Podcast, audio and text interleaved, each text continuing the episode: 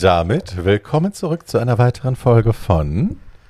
Too old to die young. Ach nee, das war. Kultur.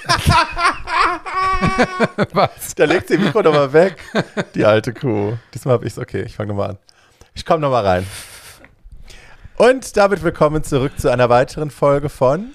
Too old to die young. Kultur unter und auch manchmal, aber selten über der Gürtellinie mit. Barbie Breakout, Tatjana Berlin und Paul Schulz. Einen schönen guten Tag allerseits. Hello.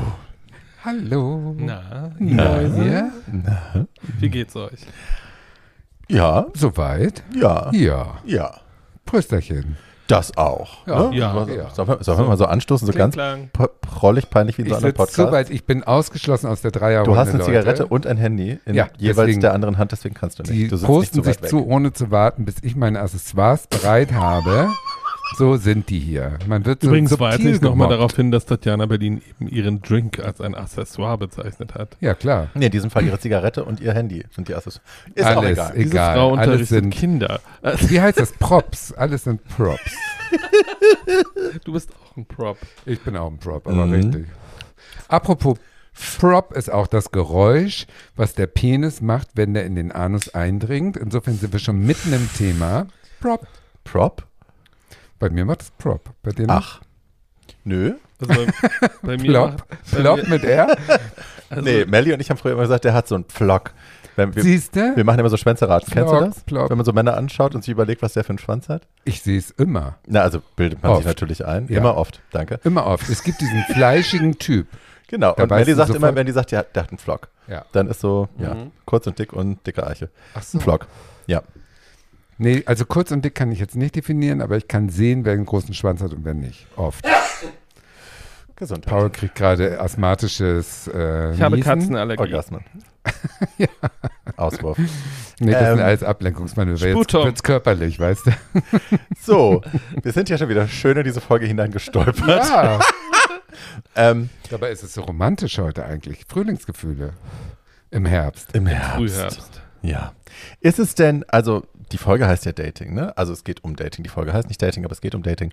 Ähm, wie definieren wir das denn? Definieren wir das als äh, das Rudelbumsen oder definieren wir Dating als tatsächlich Beziehungen? Das wäre eine Frage, die ich auch gehabt hätte, weil das klassische Hätten wir Dating, vielleicht vorher klären müssen. das, nee, machen wir alles live. das klassische Dating an sich ist ja der Versuch einer Beziehungsanbahnung. Ja. So, Bei uns wird es relativ schnell zum Bumsen kommen. speak Prognostiziere for ich jetzt. yourself. Bei uns dreien? Ja. Aber erzähl weiter. Wir machen mal kurz Pause. Nein, das stimmt. Der romantische Ansatz ist eigentlich im Dating vorgegeben. Schon, ne? Ja. Ich finde, an Beziehungsanbahnung muss ja nichts romantisch sein. Ach, So, das kann man, also ich finde irgendwie, ich meine jetzt nicht Business. nee, aber so, also das klassische amerikanische Dating, Ja, da, also irgendwie, man lässt sich dreimal von irgendwem zum Essen einladen und bückt sich dann. ja das ist. Ähm, das habe ich so, so für mich nie betrieben. nee, ich auch nicht. Nie. Ähm, True. Aber wir sind ja auch in Deutschland. Na, und ein Date kann halt auch ein Fick-Date sein. So, ne? Machen wir uns nichts vor. Naja, wir sind inzwischen natürlich, man muss es sagen, wir sind angeranzte, in die Jahre gekommene Drag Queens. Unsere WhatsApp-Gruppe heißt übrigens die ranzigen drei. Ja. Also hi. Und wir sind abgewichst und bar jeder Romantik durch alle Schmutzwasser das würde gezogen. ich für mich so gar nicht sagen. Doch. Außerdem schmutzig kann auch sehr romantisch sein. Ja, aber wir sind schon relativ für Fortgeschrittene. Das müssen wir jetzt auch Damaged den goods. jungen Hörern, die jetzt äh, höchstwahrscheinlich Schockwellen äh, nachher hören, denen müssen wir sagen, dass diese ganze Romantiknummer, dieses ähm, Schmetterlinge im Bauch, wann hattet ihr das letzte Mal Schmetterlinge im Bauch? Bitteschön. Also wenn ich so 20 Lebensmittelvergiftungsansätze dann Ich hatte vor zwei Jahren zum letzten Mal Schmetterlinge Na, im Bauch. guck.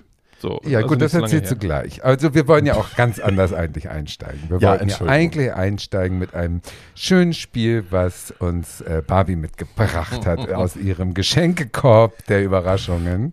Ich habe überlegt, wir könnten ein Spiel spielen, wo wir alle drei ähm, das Liebesleben einer, also das öffentlich bekannte Liebesleben einer prominenten Person uns aussuchen, das unser Idealbild darstellt, Ja. davon, wie wir gerne geliebt werden würden, daten würden. Ja. So. Das würde ich als Ja, Spiel vorschlagen. Das finde ich Ja, so dann fang doch schön. bitte an. Ähm, Ja. mir ist für das, was ich als ideal empfinde, kein Beispiel eingefallen. Deswegen habe ich die anderen beiden gefragt. Just Gibt es denn so. Leute, die sich so einfach gefunden haben und es hat geklickt und dann sind die einfach zusammengeblieben, weil die sich wirklich lieben und ähm, das ist von außen betrachtet tatsächlich funktional und schön. Äh, und dann wurde mir gesagt, Paul Newman und Joan Woodward. Und Ja. Paul Ja. Newman kann ich mir natürlich super gut vorstellen, weil der zählt für mich zu einem der sexiest men ever. So, Paul Newman hätte ich gerne in vielen Stadien seines Lebens mehrfach beschlafen Ja. ähm, und kann mir sehr gut vorstellen, auch mit dem eine äh, für immer währende romantische Beziehung zu führen. Ähm, und das ist so ein bisschen mein Ideal. Da muss ich, das muss ich gestehen. Ich bin äh, da vom alten Schlag. Ich mag Romantik, ich mag die Idee. Also ich glaube nicht an Seelenpartner oder, oder Soulmates oder so, aber ich glaube wohl, also ich habe verschiedene Male offene Beziehungen versucht und das war, ich war immer der, der zu Hause geblieben ist und ins Kissen geweint hat. Ähm, it doesn't work for me. Ähm, ich habe da eine tradierte Herangehensweise wohl. Ja. Ähm, mir gefällt das, äh, mit einem Menschen glücklich zu sein und mit dem eine Beziehung zu teilen und ja. Das alles. Besondere an Paul Newman ist natürlich, dass so eine Hollywood-Ehen haben ja ein Verfallsdatum von 24 Wochen. Und der hat das jetzt auf 50 Jahre geschafft mit seiner Frau, scheinbar relativ äh, skandalfrei Lebt er noch? und nee.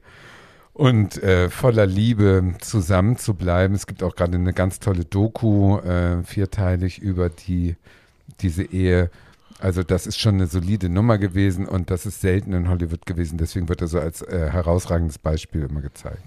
ja, sowas finde ich gut. Ja. Witzig, weil mein Ideal, was ein, also ein, ein, ein Liebesleben einer prominenten Person, was ich gerne geführt hätte, Anton LaVey und Jane Mansfield. Portoferio Robirosa. Das hast du doch jetzt erfunden. Der Name ist schon alleine toll, oder? Ein dominikanischer Playboy, der hat gelebt von 1909 bis 1965, war also in Hollywood sozusagen ähm, der große Riesenstecher. Der hat also auch einen. Monsterschwanz gehabt und hat äh, Geld wie Heu und äh, war der Sohn von irgendeinem äh, Sch- Schwiegersohn von dem Diktator, der keine Ahnung. Der äh, Sohn von dem Schwiegersohn von dem Diktator. Ich lieb's. in der. Dominikanischen Republik. Und der hat geheiratet ähm, Danielle Darieux, die französische Schauspielerin, also eine bekannte. in den Daniel 50er Jahren. Diarö. Dann Das ist ein super Track, ne? Doris Duke. Doris Duke war die Erbin, ich glaube Woolworths, ich weiß es nicht. Und Barbara Hutton war die Erbin von auch irgendwas Millionen, riesig groß. Und hat zwischendurch geschlafen mit, also nur einige Namen, die äh, bekannt wurden, sind Jaja Gabor, Dolores Del Rio, Ava Gardner, Joan Crawford, Jane Mansfield, Marilyn Monroe, Susan Hayward, Evita Perron. So. Und wer von denen willst du jetzt sein? Er, ihn, Ah. er, er, Ah. er. Er ist also mit einem Riesenschwanz gesegnet und hat mit den schönsten Frauen des Jahrhunderts geschlafen an den richtigen Orten. Also immer diese ganzen Playboy-Orte, wo die sich rumgetrieben haben, die High Society und die Schickeria. Und ich hätte ja, ja, das ist unser kleiner Versuch, das nachzuleben, aber damals, damals war waren ja. es Der äh, war ja. höchstwahrscheinlich auch andere Orte. Und äh, ich muss sagen, ich bin ein bisschen neidisch natürlich auf jemanden, der in der Zeit an den Orten mit diesen Menschen zusammenkam. Also ich würde gerne gelebt haben in diesem goldenen Hollywood äh, der 50er Jahre als einer der Stars. Das ist so ein Traum. Mhm. Ne? Ich wäre gerne in dieser Gesellschaft gewesen, weil Hättest einfach Helmut Berger sagen können. ja, ja, irgendwie so, aber der ist schon wieder 20 Jahre zu spät. Also Okay. 70er Jahre nicht. Ich hätte gerne diese 50er Mhm. Jahre miterlebt. Und Eine ähm, gute Zeit für alle. für diese Homosexuelle bestimmte ähm, Schwarze Frauen. Nein, das ist alles ausgeblendet aus dieser Gesellschaft. Die waren nur unter sich. Der Jetset war äh, völlig isoliert. Und das will ich auch. Ich will Sch- nichts von der Welt wissen. Ich will nur als Playboy mit den schönsten Frauen der Welt schlafen und überall diese ganzen Geheimnisse mitwissen und so weiter und Du so weißt fort. aber schon, dass der Mann nur 56 geworden ist. ja, Das der ist heißt, gegen wir den Baum gefahren. Ja, Wir ja. blieben so. jetzt noch drei oder vier Jahre und dann wäre es vorbei. ja, aber der hat Spaß gehabt. Also insofern doch. Also dein Doch, Ideal von mein einer Ideal von Beziehung oder von einem Liebesleben wäre, ja, prominente Menschen zu beschlafen, Geld zu haben, äh, ja, in, äh, ohne sein Sorgen und einen großen ein, Penis zu haben, ein mehr als 18 Zentimeter, um mit Paul zu sprechen. ja weit mehr. Ohne Sorgen ein Playboy-Leben. Also äh, nicht Rolf Eden, ich meine, der musste zum Schluss mit Eni van der Maiglöckchen schlafen, also schlimmer kannst du nicht kommen für einen Playboy. Das war nicht Insofern. Das war, nee. naja, 80er. Ja. Aber ich würde gerne so ein, so ein isoliertes Jet-Set-Leben auf dem Niveau, das hätte ich gerne geführt. Muss ich schon sagen. Doch, das wäre meins. Good times for white people. Absolut. Und ich Leute, bin da, ich bin da eher. unterstell mir da nichts. Das Nein, nein. ist alles in dem Kontext. Also Ich ich, bin weiß da- schon selber, dass es eine problematische Zeit war, aber Ich- das ist in deren ähm, Bewusstsein nicht aufgetaucht. Ich bin da eher bei Barbie und habe zwei verschiedene Angebote. Das erste Angebot ist, ich wäre gerne Goldie Hawn, Goldie Hawn weil Goldie Hawn hatte in den Auch eine 70ern schöne ganz viel, ganz viel Spaß auf alle möglichen Arten und hat dann Kurt Russell getroffen, musste Ja. ihn nie heiraten, sondern ist jetzt seit 40 Jahren mit dem Mann zusammen, hat zwei entzückende Kinder mit ihm gezeugt. Die beiden lieben sich immer noch, das sieht man auch sofort und auf Mhm. den ersten Blick, wenn man, Ja. die, wenn man die beiden sieht. Ähm, ich glaube, die beiden War das bei Overboard? Haben die sich bei Overboard kennengelernt? Nee, Oder waren die glaub, da das war sogar vorher. Okay. Ähm, und äh, das zweite Angebot ist ein ähnliches. Das zweite Angebot ist, ich wäre gerne Oprah Winfrey. Also Ah, okay. so, Ja, mit einem Fake-Mann und in Wirklichkeit zusammen mit ihrer Die Assistentin. ist, nein. Also ich glaube, die ist mit, ich glaube, die ist mit, ich Du glaube, die meinst ist Gail mit, King und Ja. das ist ja nicht ihre Assistentin. ich Na glaube, ja. die ist, ich glaube, das ist einfach ihre beste Freundin. Ja. Äh, ja. Ähm, und äh, ich wäre Freundin. gerne, ich wäre gerne mit so jemandem wie. Also erstmal wäre ich gerne Milliardär. Das wäre, glaube ich. Aha. ähm, Wir nähern uns der. Oberfläche. Vielen Dank, dann, Paul. dann, wäre, dann wäre ich, glaube ich, gerne eine der talentierteren äh, Journalistinnen und Talkmasterinnen der Welt. Das ist, glaube ich, sehr schön. Ähm, dann wäre ich, glaube ich, gerne 35 Jahre mit Statman zusammen. Das ist, glaube ich, auch sehr schön. Der scheint ein sehr netter Kerl zu Mhm. sein. Ähm, und äh, den Kampf mit meinem Gewicht führe ich ja sowieso. Insofern alle Dude. Ähm, und das ist auch so eine, die haben auch nie geheiratet, weil sie einfach nicht müssen. Ich glaube, das wäre auch eine Beziehung, die sehr gut, die ich mir sehr gut vorstellen kann. Und wenn man ihn anruft und der sa und sagt, wo bist du? Und der sagt, im Westflügel, ist das ja auch immer sehr unterhaltsam. Ich Das zitiere stimmt. immer wieder gerne die Eröffnungsszene von ähm, The Legends, Legends Ball, Ball. wo sie draußen vor diesem Riesenpalast steht mit diesem Riesenpark im Hintergrund. Sie sagt, I'm standing here on my front lawn. Ja. Das Lieb ist ich. ein Und da ist so eine. Brücke und er fährt eine Eisenbahn und man denkt sich, cool, Front Lawn. Ich glaube allerdings, um nochmal wieder ein bisschen in die Realität zu switchen, dass die gar keinen Sex hat, weil ähm, so eine Karriere, das heißt Opfer.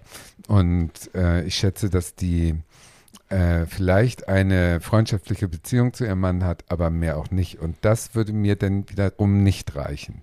Und da ich auch realistisch bin, glaube ich, dass ich äh, in meiner Entwicklung nicht dazu gemacht bin für eine monogame Beziehung über mehrere Jahre. Für das eine habe ich noch nicht Beziehung. geschafft. Äh, auch nicht als ich 20 war. Also insofern nehme ich an, dass das nicht mir gegeben ist. Lass uns doch da mal direkt drüber sprechen. Das interessiert mich nämlich. Ich habe ja schon gesagt, ich habe offene Beziehungen versucht und äh, bin da grandios gescheitert. Könnt ihr das? Wollt ihr das? Ist das Ich kann das sehr gut. Ja? Unter bestimmten Voraussetzungen. Also meine, meine Ehe, wie ich immer sage, meine 14-jährige Beziehung, ähm, das war eine offene Beziehung ab unserem dritten oder sogar zweiten Jahr, ich weiß gar nicht mehr genau. Ähm, und das hat was damit zu tun, dass man sich seiner eigenen Bedürfnisse bewusst sein kann und äh, sich darüber bewusst ist, welche Art von Sexualität außerhalb dieser Beziehung gehabt wird und dass es dafür feste Regeln gibt, an die, an die sich Leute auch halten. Also wir haben, wir hatten die Regel, die glaube ich viele Leute hatten, nämlich nicht in unserer Wohnung und nicht in unserem Bett und nicht Mhm. mehr als einmal. Ähm, also es wird kein zweites Mal gefickt, es wird auch keine romantische Beziehung aufgebaut. Ähm, ähm, und das ging über zehn Jahre sehr gut. Er, also mir ging es da wie dir, ich habe das sehr viel weniger ausgenutzt, äh, als das mein Partner getan hat, aber ähm, wenn ich das gemacht habe, habe ich das auch ohne schlechtes Gewissen und mit sehr viel Freude getan. Und äh, das hat aber unserer Beziehung überhaupt keinen Abbruch getan. Ich glaube, es wird dann schwierig, ähm, weil man sich nichts Zusätzliches sucht, sondern sich außerhalb der Beziehung was sucht, über das, dass man in der Beziehung eventuell nicht redet, über oder über das man zu faul ist zu reden oder Mhm. ähm, dass man so, ich glaube, wenn man miteinander offen ist und über die eigenen Bedürfnisse wirklich offen redet und sagt, Schätzchen, das hat mit dir alles nichts zu tun, ähm, sondern ich habe mit den Leuten einfach eine völlig andere Art von Sex und dann auch darüber redet, welche Art von Sex da gehabt wird und was daran das Faszinierende ist, dann verliert das auch den bedrohlichen Charakter. Ähm, und ich glaube, das ist, mich hat das nie gestört, weil ich einfach, Sex ist ja, Sex kann sehr intim und sehr partnerschaftlich sein. Sex kann aber auch sowas sein, wie dass man sich mal einen Döner reinschiebt. Äh, daran denke Ja. ich eine Woche später auch nicht mehr. Also, ähm, es ist ja nicht jede Art, es ist, man hat ja nicht immer die gleiche Art von Sex. Und ich glaube, dass es Sex gibt, den man in Partnerschaften hat. Und ich glaube, dass es Sex gibt, den man außerhalb von Partnerschaften hat. Ähm, man hat auch in, so, wenn eine lange Beziehung ist, man hat ja auch innerhalb der Beziehung nicht immer den gleichen Sex. Also ist ja. Oder gar keinen. Oder ja, aber das ist ja dann eine. Das kann ich zum Beispiel sehr gut. Ich auch. Ähm, ich kann, also natürlich, wenn man eine langfristige Beziehung führt, ähm, lernt man sich dann irgendwann so gut kennen, dass man das erot so, dass es, dass man auch Gefahr läuft, das erotische Interesse aneinander zu verlieren. Bäuerchen. Ah, Bäuerchen. Das Schon Das wieder ist schon, Bäuerchen. das ist schon wieder das zweite Bäuerchen. Ähm, aber ähm, darüber muss man dann halt, darüber muss man dann halt sprechen. Also ich finde das, diese. Das sagst du etwas in so einem leichten Nebensatz, was für mich das Unmöglichste ist in einer Beziehung Mhm. über die eigene Sexualität und über die eigenen Wünsche zu sprechen, habe ich nie gekonnt. Bis ins hohe Alter von heute. Ich habe nie geschafft, jemals über in der Beziehung offen über meine sexuellen Wünsche und weil? ja, das äh, habe ich keine Antwort drauf. Höchstwahrscheinlich Erziehung und äh, Prägung. Äh, diese, diese Möglichkeit, äh, sich so zu öffnen und darüber zu sprechen, die einzige Möglichkeit übrigens, um sowas zu erschaffen, von, wovon du gerade redest, Offene Kommunikation. habe ich nie geschafft. Nie, nie. Du hast es mal in einer anderen Folge erzählt, dass du es auch, also dass, wenn du in einer Beziehung bist, dass dann, dass du davon ausgehst, dass alles okay ist und daran hältst du dich dann fest und das bleibt so. Also das wird für immer so sein und ich muss jetzt auch nicht mehr arbeiten quasi Ja, ja, ja, genau. miteinander. Wir müssen uns nicht an, miteinander auseinandersetzen, sondern das bleibt so, wie es ist. Und das ist mein Bild und wenn es dann irgendwann auseinanderbricht, dann bin ich so, ach, warum? Genau. Oder Aber du bist doch so eine kluge Person. ja, da also ich siehst verstehe du mal gar nicht, warum das. Ich, ja, genau. Da siehst du mal, wie, wie es auseinanderklafft, die, ähm, die Ratio sozusagen und ähm, das Gefühlsleben. Hm. Also das sind bei mir völlig getrennte Welten höchstwahrscheinlich, weil ähm, das ist ja sogar noch schlimmer, dass ich sozusagen in der Beziehung dann äh, Regeln breche, aber sobald der andere diese Regeln bricht, bin ich beleidigt. Hm. Weißt du, also ich bin heimlich fremdgegangen, Hm. Aber als der andere fremd ging, war ich empört und habe Schluss gemacht. That sounds like a really healthy relationship. ja, ja, ja, du, war da, eine meiner- darüber reden wir ja jetzt Einer meiner gerade. liebsten Momente, da war ich in einer committed Relationship. Also wir waren nicht, offiziell sind wir nicht fremdgegangen, aber es war eine Long-Distance-Relationship.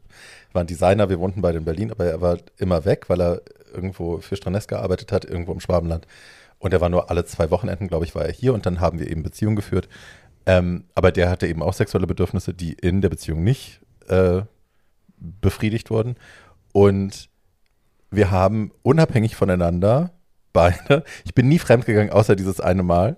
Ähm, aber auch zum Ende, weil ich dann schon gemerkt habe, das, also das führt hier zu nichts und wir sind beide nicht mehr wirklich into it. Ähm, wir haben unabhängig voneinander beide mit demselben Mann sind wir uns fremdgegangen. Oh. That's nice. Ja, Tim Kruger. Oh nein. Und das Lustige war, dass dann Tim auf einer Party, auf einer After-Hour bei mir saß und ich hatte ein Polaroid von meinem wahnsinnig hübschen Boyfriend auf meinem Coffee-Table Oh liegen. Und Tim sitzt auf der Couch und guckt auf den Coffee-Table und nimmt dieses Polaroid und sagt, ach, mit dem habe ich auch schon gefickt. Oh. Und ich so, echt, wann denn? Und er so, na, vor zwei Wochen. Und, aber ungefähr zur selben Zeit hatte ich mit Tim auch gefickt, Ja. insofern konnte ich gar nicht sagen. Aber ähm, erstmal war es so ein Schlag ins Gesicht und dann habe ich aber auch irgendwie drüber lachen müssen, weil es so absurd war. Ja. Und habe mich dann mit ihm getroffen zum Kaffee in der heilen Welt. Nee, wie hieß das? Im Schall und Rauch. Im Schall und Rauch, wo du, Paul, ja auch gearbeitet hast. Mhm. Und zur Aussprache und äh, habe dann mit ihm gesagt, und bist du eigentlich schon mal fremdgegangen? Also nein, würde ich nie machen. Und dann habe ich gesagt, du, äh, also Ja. wir sind übrigens beide mit demselben Mann fremdgegangen und so. Ähm, und ich bin ja auch gar nicht böse. Und er so, was? Nein, überhaupt nicht. Und ich so, Schatzi, der und der. Okay, na gut, ja schon. Und ich so gut, und ich glaube, das hat sich dann jetzt hier auch erledigt und so, dann können wir jetzt hier beide gehen und das ist alles gut und so, no hard feelings. Und also er fand das nicht so, er war irgendwie sauer, dass ich ihm das so präsentiert habe und so, er fand das scheiße. Aber ja, ähm, das war dann nix. Äh, ich finde aber, also für mich ist dieses sich drauf einlassen, eine offene Beziehung zu führen, ist für mich, weil ich also wahnsinnig viel Unsicherheiten habe, ganz schwierig, ne? weil ich immer das Gefühl habe, wenn ich den anderen jetzt nicht, ich habe immer das Gefühl, ich binde die Leute ja nur durch, mein, durch meine Persönlichkeit an mich und wenn die jetzt einmal äh, raus dürfen und dann mit jemandem Sex haben, der eben körperlich all das ist, was sie so wollen, äh, dann laufe ich weg. Gefahr, dass die weg sind. Ja, so, ja, ne? Wenn ich ja. die einmal aus meinem. Bannkreis herauslasse, dann Ja. bums, sind sie weg. Äh, und ich habe nicht genug Selbstvertrauen, um mir selber zu vertrauen, dass das, was ich anbieten kann, dass das genug ist, dass sie auch zurückkommen wollen und auch der bleiben wollen. Sein. Ja, das wird bei mir auch der Grund sein. Ich habe noch nie eine offiziell offene Beziehung gehabt. Ich Mhm. habe sie halt heimlich geöffnet und war beleidigt, wenn der andere das auch gemacht hat. Aber das war ja das Resultat, dass in der Beziehung der Sex bei mir nach spätestens zwei Jahren aufgehört hat. Hm. Äh, und, und dass gar kein Sex mehr Das kann ich schon nach zwei äh, Dates. äh, stattfand. Und das wiederum erkläre ich damit, dass die, je mehr äh, Intimität in der Beziehung ist, weil die Beziehung war ja schön Mhm. und intim und man wurde sehr vertraut miteinander und schlief händchenhaltend ein. Äh, das hat diese animalische Seite des Sex zerstört.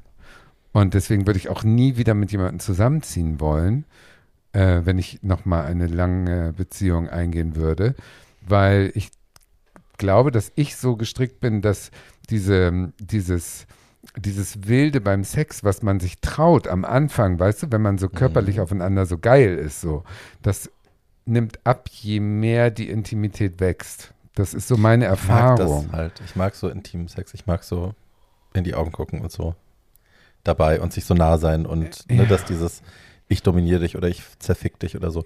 Wenn das wegfällt, das mag ich sehr gern. Aber ja. Ja, und äh, wenn das dann bei mir irgendwie weg ist, dann ist auch der Sex weg. Hm. Und das ist natürlich eine doofe Entwicklung. Hm. Und die äh, Störung, die dem zugrunde liegt, kann ich gar nicht benennen. Da weiß ich natürlich nicht, was da die Ursache ist. Ich habe so Ahnung, dass manche Sachen früher schiefgegangen sind in einem Alter, wo dich das prägt, höchstwahrscheinlich. Aber ob das jetzt der Grund ist oder nicht, ist ja eigentlich auch müßig, weil so ist es jetzt und da muss man dann sehen, wie man das hinkriegt. Und äh, meine Theorie ist, dass wenn man dann wieder äh, mal verliebt sein sollte und sich datet, dass man dann relativ bald sagt, ähm, wir müssen das offen halten. Aber ob ich das kann, steht auf einem völlig anderen Blatt. Das weiß ich eben jetzt noch nicht, weil ich es noch nie so hatte. Ich hatte ja schon beides, also ich hatte schon geschlossene Beziehungen über, jetzt nicht über mehr als zehn Jahre, aber ich hatte schon eine dreijährige geschlossene Beziehung, das ging auch gut. Ähm, und es ist gar nicht so, dass ich geschlossenen Beziehungen gegenüber abgeneigt wäre, sondern es hat sich einfach in den letzten Jahren nicht ergeben, aus unterschiedlichen Gründen. Und die romantische Vorstellung, mit der wir alle groß geworden sind, Hm. aus der diese Unsicherheiten, Die aber Disney-Version. Äh, die Disney-Version, äh, aus der diese Unsicherheiten sich aber auch alle speisen, nämlich äh, einer ist der Prinz, einer ist die Prinzessin Mhm. und dann kommen sie so, kommen sie zusammen und sind für den Rest ihres Lebens, bis sie Mitte 30 sind und beide an Cholera sterben. Oder an der Pest oder an And they Pocken lived oder happily whatever. ever after, had a sell-by date. Genau. Ähm, Ja. So, ähm, und also, dass jetzt jemand so wie Lissy und ihr Mann, also äh, Queen Elizabeth I. und ihr Mann, dass jemand 75 Jahre verheiratet ist, das passiert ja heutzutage nur noch höchst selten. Und dann wahrscheinlich, weil, keine Ahnung, weil die irgendwie beide gestört sind und das Haus nie verlassen oder irgendwie so. Man weiß es nicht. Ähm, und äh, so, um darauf einzusteigen, was ihr eben gesagt habt, man, äh, also jedes Mal, wenn man den eigenen Mann vor die Tür lässt, läuft man ja Gefahr, ihn zu verlieren. Ähm, und wenn man sich, zumindest habe ich mir das so immer erklärt, dass wenn man sich, wenn man nicht böse ist, Hm. dass das Ganze wahrscheinlich nicht für immer hält, Hm. sondern äh, das Hier und Jetzt auch einfach als Hier und Jetzt genießen kann und nicht immer die ganze Zeit an morgen denkt, ähm, dann hat man es wahrscheinlich leichter. Ähm, das stimmt. und das hat ja aber alles mit, das ist ja alles Beziehungsführung. Das ist ja alles das, was nach dem Daten eigentlich kommt. Weil Dating bedeutet ja, man lernt jemanden kennen und la so und langsam oder schnell, körperlich oder nicht körperlich, äh, und guckt dann, ob das irgendwo hinführt. äh, dazu bin ich in den letzten, ich würde jetzt mal sagen, acht bis neun Monaten schlicht zu faul. Äh, ich weiß gar nicht, ob zu faul, vielleicht bin ich auch zu beschäftigt.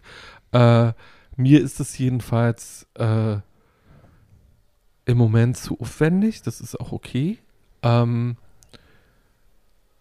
wie meine Sexualität ist, kann man ist organisiert ist, kann man in anderen Folgen nachvollziehen. Das ist nicht, äh, das hat damit nichts zu tun. Mir ist im Moment meine eigene Gesellschaft genug. Äh, ich habe mich gern genug, als dass ich äh, und habe mit meinen eigenen Macken genug zu tun, äh, als dass ich nicht jemanden brauche ähm, in meinem Leben. Und ich kriege viel von dem, was ich mir früher in Beziehungen gesucht habe oder was ich gedacht habe, dass man in Beziehungen finden müsste, in meinen Freundschaften oder von meiner Familie. Das finde ich sowieso einen wichtigen Punkt. Also mir hat mal, das war in Köln noch, das war 1998, kurz nach dem Abitur, habe ich einen Zwischenstopp in Köln eingelegt, bevor ich nach Berlin gezogen bin und hatte da meine erste äh, Tales of the City mäßige schwule Liebesfreundschaft, also ne, so eine Freundschaft, die halt wahnsinnig eng ist und wahnsinnig innig ist und eventuell auch ganz viele Dinge ersetzt hat, die man sonst in der Beziehung suchen würde. Und da hat mein damaliger bester Freund, beste Freundin Klaus hat mir immer zwischendrin so gesagt, die einzig wahre Liebe ist die Liebe unter Tunden. alles ja andere, alles andere fällt irgendwann ne, verschiedene Dinge zum Opfer und äh, ne, es gehört irgendwann der Vergangenheit an, aber das, was besteht, ist die Freundschaft unter uns Tunden. Und das ist schon auch eine Sache, die geblieben ist für mich. Also ich finde, meine Freundschaften sind halt so viel wichtiger als Beziehungen und das war auch in der Vergangenheit problematisch, wenn dann Freunde sich da, also romantische Partner, ähm, das als Gefahr gesehen haben und gesagt haben, ich dulde das nicht, dass du solche Freundschaften pflegst, die so eng sind und so. Ich muss die aufsprengen und die müssen weg und du darfst mit denen nicht mehr so viel Zeit verbringen. Ähm, habe mich einmal darauf eingelassen, werde ich nie wieder machen. Aber äh, ja, warum kicherst du? Tatjana kichert sich an. Ich habe ein Beispiel aus dem Freundeskreis, wo du jetzt Freunde sagst, den hier schon oft erwähnten Roy. lieben Freund Roy, Ja. genau, der, sagen wir es mal, erfolgreich und umtriebig ist. Es ist der Portofisio äh, Ruby Rosa unserer Zeit in Berlin. Rudy äh, Valentino. so, der äh, also flächendeckend aktiv ist. Deckend. könnte, könnte Und- niemand ficken, der Rudi heißt. Sorry. Psst. Und der aber all seinen ähm, äh, sich anbahnenden Beziehungen relativ früh klar macht, dass der Freundeskreis immer Platz eins ist. Und der das auch durchzieht. Also da, da gibt es auch in der Begeisterung der ersten Wochen äh, nie extra Zeit für die Beziehung, weil der, die Freundschaften werden alle gleich gepflegt über Jahrzehnte. Hm. Und das finde ich natürlich toll, wenn man das so kann. Ich kann das gar nicht. Das finde ich aber auch ein bisschen extrem. Ich finde, man kann schon gerade in den ersten, in der Verliebtheitszeit, das wird jeder von Ja, verstehen, aber der, dass man der, der macht halt, der hat der halt Romantik eine, so ein bisschen mehr Raum ja, gibt. aber da hat er halt seine Okay. äh, Ratio ist da stärker als die Romantik Mhm. und das Konzept funktioniert für ihn, weil er dadurch natürlich einen stetigen, ähm, wie soll ich sagen, einen jahrelang äh, die Freundschaften pflegt. Und immer mit. Ja, immer wieder Single, sagen wir so. Warum? Aber, aber die, diese Möglichkeit, ähm, die finde ich eigentlich gut in der Theorie, dass jemand ähm, das so trennen kann, dass er die Freunde, von denen du gerade ja auch Mhm. gesagt hast, wie wichtig sie sind, Ja, ja. äh, äh, nicht ähm, äh, nach hinten setzt. Bei mir war es immer so, dass ich in den ersten sechs Monaten meiner neuen Beziehung meinen Freundeskreis komplett auf Null gesetzt habe. Komplett. Ich war dann nur noch in der Beziehung. Und erst später dann wieder sozusagen Social Life. Hm. Und das ist auch nicht äh, das richtige Rezept. Ich Nee, weiß nicht, was das richtige Rezept Die, ist. also die Freundschaften waren immer sein. genauso wichtig, aber ich Ja. habe natürlich auch, und das hat man ja, wenn man so eng ist mit seinen Freunden, jedes Mal, wenn da ein romantischer Partner reinkommt in irgendeine Mhm. Konstellation, ähm, ne, dass die anderen sich dann auch zurücknehmen und einfach sagen, du machst jetzt mal zwei Monate dein Ding und du bist jetzt mal doll verliebt und ist alles schön. Aber dann nehmen wir es halt auch wieder auf. Sechs Monate fände ich viel zu lang. Also ich finde es schon wichtig, dass man. Ja, das war jetzt ein Beispiel. Nee, nee, Vielleicht aber. waren es zwei. Ja. Also ich finde, man muss nicht von Anfang an das Hardcore durchziehen und sagen, nein, ich jeden Mittwoch gehe ich in die Marietta ja. oder wo ihr hingeht ja. mit meinen Freunden ja. und dann sitzen wir da und trinken. Das muss jetzt nicht sein. Also ich finde es schon okay, dass man der Romantik am Anfang ein bisschen Raum gibt, aber ich finde es halt scheiße, wenn das, wie in meinem Fall, wie das so war bei uns, bei meiner letzten Beziehung, dass dann, der hat halt alle meine Freunde ausgehebelt. Also jeder Mensch, der nah an mir dran war, war ein Risiko für ihn, ein Risikofaktor und eine Bedrohung. Und die wurden halt nacheinander alle gecancelt. Ich musste Bilder aus der Wohnung entfernen, wo ich mit meinen Freunden drauf bin. Jeder Freund, mit dem ich jemals Sex gehabt habe, auch wenn das 20 Jahre her ist und nur einmal war besoffen, ähm, mit dem durfte ich keinen Kontakt mehr haben. Ich durfte nicht mal mit meinem besten Freund schlafen und so, ne? Das war alles so. Das ist alles furchtbar. Ja, ja der war halt irrsinnig krank. Habt ihr denn, habt ihr denn äh, ein Dating im Kopf, was besonders romantisch und schön war? So ein ideales Dating? Habt ihr sowas gehabt, so ein Erlebnis? Also ich habe ein paar schöne, sehr schöne romantische Dates gehabt. Das intensivste aber, was mir im Kopf geblieben ist, ist tatsächlich, da war ich 15 und mein damaliger Freund, nennen wir es mal so, ähm, René, mit dem war ich auf einem Friedhof. Und es, also ich habe ja in einer Stadt, also es gab eine Hauptstadt und dann gab es einen kleineren Ort, der ein paar Kilometer entfernt war, durch so Serpentinen, durch den Wald durch. Und wir haben da oben in diesem kleinen Ort gewohnt und René und ich waren auf einem Friedhof auf halber Strecke, quasi sind aus dem Bus ausgestiegen, aus dem Schulbus ähm, und waren auf diesem Friedhof und es fing, es war Sommer und es fing mit so ganz dicken Tropfen an zu regnen. Und dann haben wir da gestanden und haben uns irgendwie geküsst. Und das ist ein Moment, der mir als irrsinnig romantisch ja. im Kopf geblieben ist. Dieser dicke, tropfige, warme Regen und diese, diese innige, sehr romantische ähm, Verbundenheit und das Küssen. Das hatte wenig Sexuelles. Es war einfach sehr, sehr innig und romantisch. Und das ist in meinem Kopf eingebrannt als einer der emotionsstärksten, romantischsten Momente, Momente meines Lebens. Das mag auch mit Hormonstau und Pubertät und so zu tun haben, ne? weil wir haben Dinge viel intensiver empfunden damals, ähm, wenn man so in der Pubertät ja. ist und so viel empfindet. Und das vermisst man ja Jahre später oft und sucht das noch. Aber ja, das wäre für mich einer dieser und Momente was ist gewesen. daraus geworden? Nichts. Okay. Und du? Ähm, also der also ich muss, muss eine Dinge zum Thema Freundschaft noch sagen. Ich bin ja mit dem Mann, mit dem ich so lange zusammen war, nach wie vor eng befreundet. Ähm, wir arbeiten auch gerade wieder zusammen und das ist sehr schön, ähm, weil wir uns die guten und verständnisvollen Teile dieser Beziehung, die sich in eine Freundschaft umwandeln lassen, auch erhalten haben. Und ähm, ich froh bin, dass ich mit seinem jetzigen Liebesleben nichts mehr zu tun habe, weil das, äh, wenn ich mir das von außen angucke, stellenweise sehr anstrengend aussieht. Ähm, und um die Frage nach dem romantischsten Moment zu beantworten, ich war in den USA länger mit jemandem zusammen und es gab einen Nachmittag im August 1994, ähm, wo ähm, er von einer sehr anstrengenden Kurzreise zurückkam und sich einfach auf unser Bett gepackt hat und eingeschlafen ist. Und ich vier Stunden ein sehr gutes Buch lesend neben diesem Bett saß und ab und zu auf ihn drauf geguckt habe und ihn sehr geliebt habe. Und ich glaube, wenn das Paradies der Ort ist, an dem wir am liebsten sein wollen, nachdem wir sterben, möchte ich gerne die Ewigkeit in diesem Raum verbringen. er schläft und ich kann ihn ab und zu angucken und mhm. dabei ein gutes Buch lesen. Das ist meine Idee. Also, das ist so, es gibt ja in The Hours diesen Moment, wo Meryl Streep Glück beschreibt und das ist meine Vorstellung von Glück. Mhm. Ähm, ja. Ich Tatjana jetzt mich, so, ja. als ich einmal zwölf Schwänze im Mund hatte im Wedding. Das wäre auch schön, aber nein, ich denke gerade daran, dass ich mit 15 auch in einen verliebt war und der nach einer Party haben wir alle da geschlafen und der schlief äh, auf diesem Doppelbett so hinter mir und ich war so quer rübergelegt und äh, der wusste nicht, dass ich so in ihn verliebt bin und dann habe ich so den Arm über den Kopf nach hinten, damit ich ihn im Schlaf so anfassen kann. Und ich war glücklich über dieses einfach nur meine Hand auf dem Knie oder was auch immer. Der hat davon nichts mitgekriegt. Der hat geschlafen. Dem war, ich war dem ja vollkommen wurscht. Aber für mich war das auch so ein Moment, was ich bis heute noch weiß, dass ich da im Himmel war, dass ich dem sein Knie anfassen konnte. So, weißt du. Also das ist inzwischen nicht mehr so. Mein, ähm, mein, meine Läng eine meiner beiden längsten Beziehungen ist mit einem, mit dem ich mit, den, den gucke ich mit dem Arsch nicht mehr an. Also es ist total vorbei.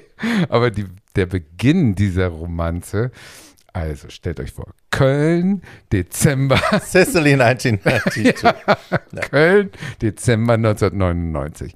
Ich komme in, also in einen Club rein und äh, in diesem, in dieser Disco, Im Club, Lulu. keine Ahnung. Nee, war nicht Lulu, war irgendwas, so ein, so ein Greencom oder sowas, so ein Ah. Nachtding. Äh, steht auf einer Box ein äh, kleiner spindeldürrer Typ und tanzt da die ganze Zeit auf der Box. Und ich stand die ganze Zeit da und guckte den nur an und fand den so sexy auf dieser Box und dachte, oh, Traum. Also das war genau mein Typ und so weiter. Und der tanzte da die ganze Zeit rum. So, Schnitt. Hatte er was an?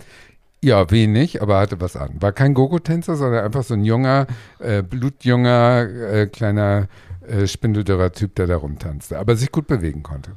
So, Schnitt, ähm, Mai 2000. Äh, ich war lange nicht aus und ich gehe aus und treffe den wieder. Äh, inzwischen in der Mumu. Mumu ist so eine, so eine Du hattest eine furchtbare- Momo an. ja, die furchtbare kleine Bar in, in Köln neben dem Ex-Corner. Und da gab es so Getränkeablagen, also kleine, äh, wie soll man sagen, kleine Regale an der Wand, wo man ein Bierglas unterbringen konnte. Auf diesem Ding stand dieselbe Person.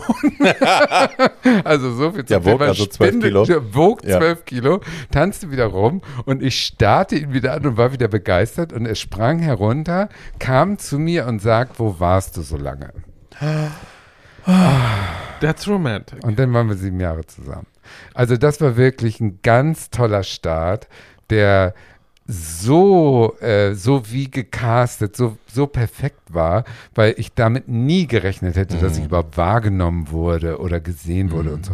Und das dann aus dem Mund so zu hören, das war natürlich sensationell. Also sowas lässt sich auch nicht steigern. Das ist der Moment, wo ich sage, das war der romantischste Moment meines gesamten Lebens. Ja, ich, Einfach nur so vier Wörter. Ne? ich füge eine. Ich Das war füge, schön.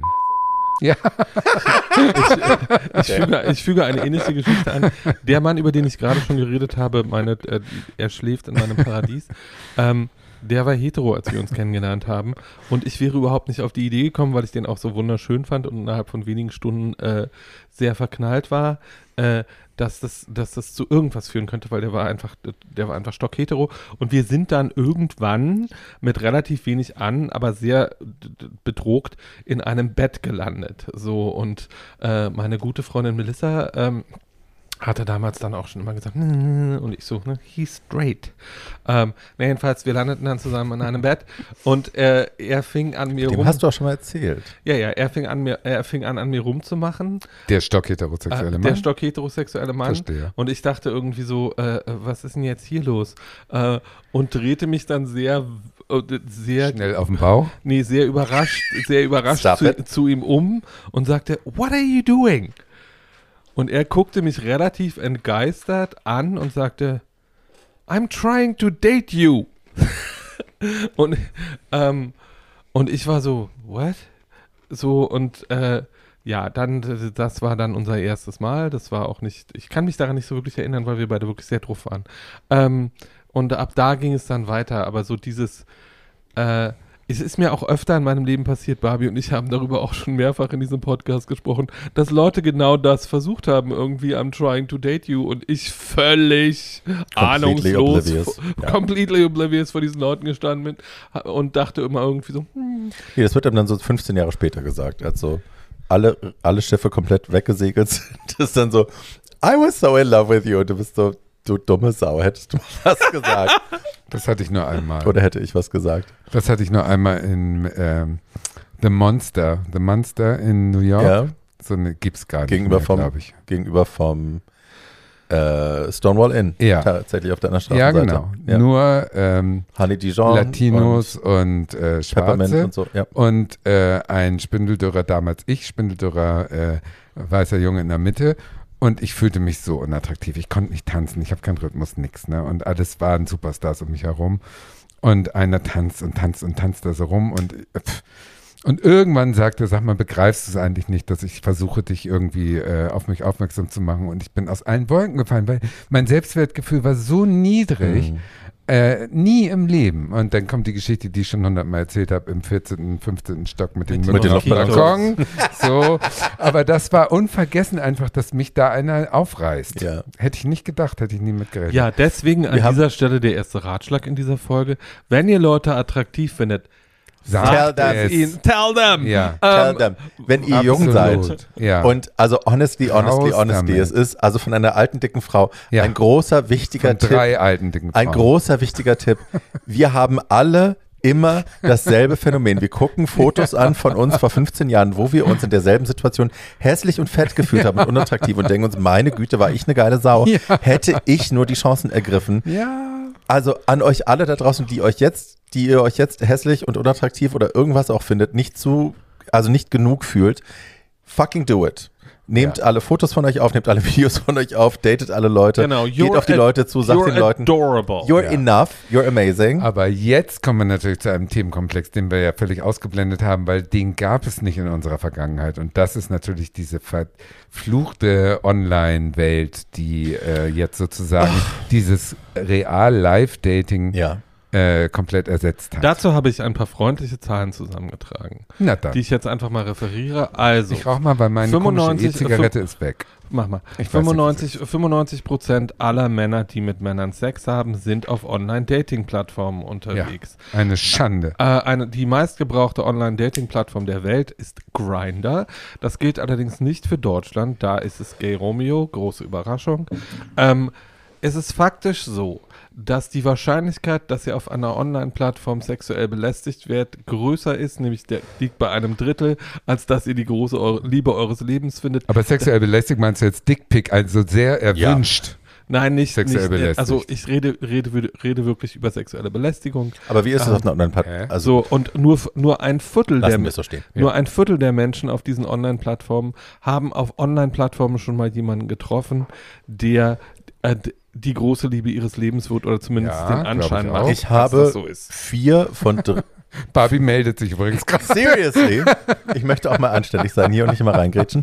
Ich habe, ich glaube, drei von vier oder vier von vier großen Beziehungen meines Lebens über Online-Plattformen kennengelernt. Das ist schön. Ich habe keine der wichtigen Beziehungen. Das ist ich auch schön. nicht. Ich will es nur reinstreuen. Ja, streut It mal rein.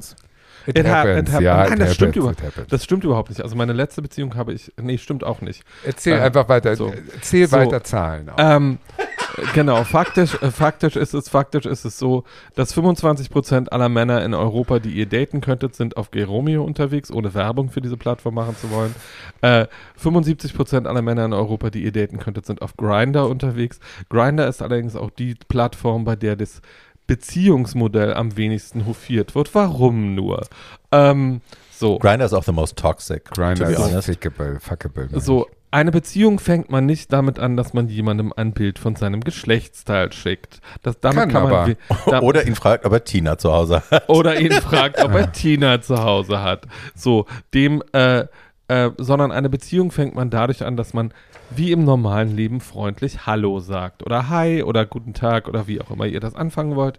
Ähm, und äh, man kann eine Beziehung sehr gut mit Sex anfangen. Fast alle meine Beziehungen Ja. haben mit Sex ja, angefangen. bei mir auch. Ähm, ja, doch. Das ist auch nicht, das ist, es ist kein äh, ungewöhnlicher Beziehungsanfang für Männer, äh, die mit Und anderen. honestly, um kurz nochmal reinzugrätschen, Ja. ich habe das andere Ding dann auch versucht, weil ich dachte, Beziehung mit Sex anzufangen hat nicht funktioniert und ich lerne aus Fernsehen und Serien, Filmen aus und Serien, dass, das, dass man das auch andersrum machen kann und vielleicht ist es dann besser. Ich habe es andersrum versucht, einen Mann erst eine Weile zu daten und dann erst das erste Mal Sex zu haben. Äh, äh. Äh. That doesn't work in gay relationships, at least for me, weil dann ist plötzlich so, ne, man ist schon verliebt und man stellt fest, oh Gott, wir sind beide Bottoms und wir stehen auf komplett andere Sachen. das ist What you auch gonna do then? schwierig. Ja, Das, das, ist nicht ich wie bei so Heteros. doof, bei Heteros ja. ist so, wir können uns Zeit lassen und dann lernen wir uns kennen und dann haben wir das erste Mal Sex und dann sind wir vielleicht kompatibel oder nicht. Ja. Schwule Kompatibilität ist ja so viel an so viel kleinere Parameter gebunden. Ja, Das Heteros, ist ein guter Punkt. um mal die Hetero-Statistiken anzuführen, aber nur wenige. eine, eine, durchschnittliche, eine durchschnittliche deutsche Frau Frau Anfang 30 hat in ihrem Leben im Moment mit neun Männern geschlafen. ähm, ein, durchschnittlicher, ein, durchschnittlicher, heterosexueller Mann Anfang 30 in Deutschland hat mit ungefähr 15 Frauen geschlafen. Ich hatte, glaube ich, schon mit neun Männern geschlafen, bevor ich volljährig war. Bevor du zehn Jahre alt warst. oh Gott, dieses angeberische Lachen überhören wir jetzt. Nein, nein, nein, es ist überhaupt nicht angeberisch, es ist ja auch dramatisch. Es ist dramatisch. Es ist dramatisch, hm, es ist aber dramatisch. also grad, ich, ich habe diese Liste geführt und ich meine, Liste führen ist doof, ne? Aber ich habe irgendwann, da saß ich in meiner ersten Wohnung in der Gleibenstraße und ich habe damals mir den Spaß gemacht, weil ich auch nichts anderes ja, zu tun hatte, einfach mal aufzuschreiben. Ja. Und mir sind sicherlich nicht alle eingefallen, aber ich hatte meine ersten wilden Jahre damals mit Gaydar, Sixpack Party ja. Und dann neu Geromeo äh, hinter mich gebracht. Und ich habe einfach mal alle Namen aufgeschrieben, die mir eingefallen sind. Ja. Oft wusste ich die Namen nicht, aber das war dann halt der große Typ mit der Fimose oder so. Und kam damals mit, wie alt war ich da, 24 Jahre, auf 100 Menschen, knapp. Ja. So. Und dann habe ich aufgehört zu zählen, weil mir das dann auch peinlich war. Aber ja. Das beneide ich natürlich. Und ich bin da eine kleine Nummer. Ja, Definitiv. das glaube ich auch. Die, ähm, als ich so 18, 19 war und in Hamburg loslegte, da hat eine heterosexuelle gute Freundin von mir irgendwann gesagt, jetzt brauchst du ein Verzeichnis und hat mir einen kleinen Ordner gegeben äh, von A bis Z so drin äh, und hat gesagt, das ist ab jetzt dein äh, Ex- und Hop-Verzeichnis. Da, ich, ich, ich komme nicht mehr nach, du musst es aufschreiben. Und ich habe es natürlich nicht gemacht aus äh, Selbstscham, aber ich bereue es, dass ich es nicht aufgeschrieben habe, weil das wäre heutzutage lustig zu lesen. Ja. Ja. Also ich habe die Liste, ich habe die noch irgendwo. Gemacht. Ich habe die noch irgendwo. Ich hatte damals so äh, ja, ich hatte Holodex. damals so ein Telefon. nee, und das war so ein eigenes Ding mit so einem Stift. Das war so Telekom-basiert, das ist alles schlimm. Egal. Aber ich habe die File, die habe ich noch ja, irgendwo. und die lustig. heißen halt wirklich so, der große Mann mit der Fimose, der ja, Typ toll. unten im Park und so. Heißen die alle. Ähm, das hätte ich gerne. Und das, also das ist ja das Lustige und das habe ich auch oft schon erzählt. Ich habe sehr früh angefangen mit elf und habe sehr früh relativ viel Sex gehabt und ich hatte den ersten guten Sex mit 20. Das heißt, ich hatte neun Jahre schlechten Sex und hatte dann auch danach ganz oft Sex, der gar nichts mit mir zu tun hatte. Ja, aber also du gerade wusstest ganze, ja nicht, dass es schlechter Sex war, bis der gute bis Sex dann, kam. Genau, ja. aber ich habe dann auch danach immer wieder war ich available for bad sex, weil ich Wix-Vorlage sein wollte, weil ich Projektionsfläche sein wollte und all diese Dinge, wo es um mich gar nicht ging. So, das habe ich ja dann irgendwann aufgehört zu sein und habe seitdem effektiv auch kaum noch Sex. ich wollte noch mal kurz sagen, das Gute an Online-Dating, ich finde nicht viel Gutes an Online-Dating, aber das Gute ist an diesen ganzen ähm, äh, Plattformen, dass man ja auf Tinder kannst du ja jetzt jemanden sehen, der zeigt sich ähm, im Anzug oder oh. äh, in, im Urlaub. Also, also Sind seriöse warte, seriöse Aufnahmen einer Person. Denselben findest du auf Geromeo, da siehst du ihn schon in Badehose, das ist schon ein bisschen nackter, denn auf Grinder siehst du siehst du dieselbe Person auf Grinder, da kriegst du den Schwanz präsentiert und dann gehst du auf Buddies, Bareback Buddies oh ja. und da siehst du Was? aufgerissene Arschlöcher Bareback. und äh, äh, die, den Arm äh, drin. Immer so Techno-Musik im Hintergrund, die impliziert, dass es gerade eine After-Hour ist. Dieselbe Person, aber das machen wirklich alle, also also, der, also das machen so viele, glauben scheinbar in einer Stadt in Berlin, dass sie nicht äh, wiedererkennbar auf den verschiedenen Plattformen sich komplett unterschiedlich äh, präsentieren. Aber es ist ja dieselbe Person. Man sieht also im Prinzip, wenn man ein bisschen recherchiert. Die nächste interessantere Plattform alles. wäre LinkedIn. Aber ja. LinkedIn? Kenn Egal. Okay. Ja, professionell. Also ganz schlimm. Äh, insofern kann man über diese Online-Plattform natürlich schon viel vorher recherchieren über die Person, mit der man dann irgendwie sich vielleicht trifft. Aber der Reiz ist durch, durch dieses Online-Dating äh, viel kleiner, finde ich, als also der Reiz vom Dating jetzt, dieses Herzklopfen, was man hatte, wenn man jemanden im Club das erste Mal traf und sich nicht kannte und nicht sofort den Schwanz kannte vom Foto und so, fand ich interessanter als äh, Online-Dating. Immer da ich ja den groß, den allergrößten Teil meiner Männer auf der freien Wildbahn kennengelernt habe, ich weiß, das ist altmodisch ähm, und nicht online. Ähm, Kannst du dazu jetzt gar nichts kann sagen? Ich dazu jetzt, gar, kann ich dazu jetzt gar nichts sagen, genau. Also ich kann dazu, so rude, ich kann dazu auf jeden Fall was sagen. Nein, Für das stimmt ja. Mich war die Zeit vor Grinder was Online-Dating anging, die spannendste, Ja. weil da hat man sich mit seinem Gay Romeo-Profil wirklich viel Ja. Mühe gegeben Oder Oh ja. und hat da sehr viel persönliche Informationen auch reingebracht und ich bin ja ein Mensch, der sich auch verguckt über Humor und über Wortwitz und so. Mhm. Und ne, wenn da jemand Loriot-Referenzen drin hatte oder ne, Ja. Pop-Musikreferenzen oder eben Anti-Pop-Referenzen drin hatte, die für mich spannend waren, war ich halt gleich schon getriggert und fand den gut. Guck, und du bist mit Grinder scheinbar groß geworden. nee, mit Gay Romeo. Ja, also, mit Gay, Gay Romeo, meine ja, ich ja. Gaydar, ja, guck, Gay und ich Romeo, bin noch zehn Jahre vorher. Genau, Oh, aber nein. das war halt, da, da, da gab es für mich auf jeden Fall Herzklopfen auch. Und Mhm. also wenn man da ein Profil gefunden hat, wo jemand war, wo das alles so gepasst hat, dann hatte das halt schon Ja, gute, gute Vorzeichen. Ja. Und das ist ja bei Grinder irgendwie weg. Ne? Ja, das ist jetzt so weg. aktiv, Ja, ja. passiv, äh, Schwanzpick, ja. Location, Ja, ja. Tina, das Bums. ist relativ äh, äh, emotionslos. Aber guck mal jetzt noch mal zehn Jahre vorher, da hattest du eben auch noch nicht mal Gay Romeo. Da war die alles schön im AOL-Chat. Ja. Ich nicht. AOL-Chat, Gay-Chat. genau. AOL Gay-Chat. Äh, aber davor auch, da war es eben äh, live. So wie Right. Paul sagt, dass er es natürlich über die Jahrhunderte durchgezogen hat. Bei mir nicht. Bei mir, ich bin der, der den Moden gefolgt. Ähm, ich bin dem Mond gefolgt, aber sowas wie, äh, als ich mal aus dem Sportstudio in Köln kam und mein Fahrrad aufschloss, äh, hält mich irgendein gut aussehender Proletarier, möchte ich mal sagen. also deutlich, deutlich Working Class, hält mich also an und fragt, wo kann denn hier so Schwule hingehen? Und ich so, wie, wo können mir hier, nach Hause. wo können denn hier so Schwule hingehen? Was ist das denn für eine Frage? Was meinst du denn damit? Ja, wo treffen sich denn hier so Männer, die auf Männer stehen? Und ich so, ja, äh, pff, äh, Corner, Lulu, also die ganze Stadt ist schwul. Wo bist du denn hier? Was fragst du mich das denn? Und so, Korrekte, äh, äh, korrekte Antwort wäre wo gewesen bei mir zu Hause. so, warte ab. Und dann äh, hat er noch so ein paar dumme Fragen gestellt und ich habe dann so gesagt, ja, also ich gehe jetzt zum Beispiel nach Hause, um diese Uhrzeit kannst du halt nicht ins Lulu und auch nicht ins Corner gehen. Ja, wo wohnst du denn? Ich so, ja, nicht so weit. Ja gut, ich komme mit, aber äh, ich gehe so hinter dir einen halben Kilometer und du darfst dich nie umgucken. Und ich so, oh Gott. Toll. Und dann kriegst du natürlich. Herzklopfen, weil der sah schon so aus, als ob er dich natürlich, das war wie bei der römische Frühling der Mrs. Stone, dass du wusstest, du endest mit einem Messer am Rücken. Ja. Ne? So. Und äh, Big turn on, by the way. Oh, total. Ich weiß bis heute noch, ich habe gezittert. Ich habe das Fahrradschloss nicht mehr aufgekriegt. Ich habe am ganzen Körper gezittert und habe gedacht, den kannst du jetzt nicht mitnehmen. Das ist absolut lebensgefährlich, den mitzunehmen. Und es war diese ein Kilometer zu mir. Äh, ich habe mich natürlich heimlich umgeguckt und er kam hinterher. Ich bin gestorben vor Erregung sozusagen, weißt du. Und dann bin ich zu Hause angekommen und dann äh, ist er denn mit hochgekommen und in der Wohnung, ich habe schon gewusst, also wo ist mein Küchenmesser und so, ich habe schon immer überlegt, In der kann Küche. ich mich wehren. Aber es war so geil und es war Mhm. so aufregend, das kann natürlich nichts online sozusagen äh, aufpeppen. Und dann zieht er seine Hose runter und dann guckst du in so eine vollgeschissene Unterhose. No. Der war so schmutzig. Und dann Ja. habe ich gedacht, nee, schade.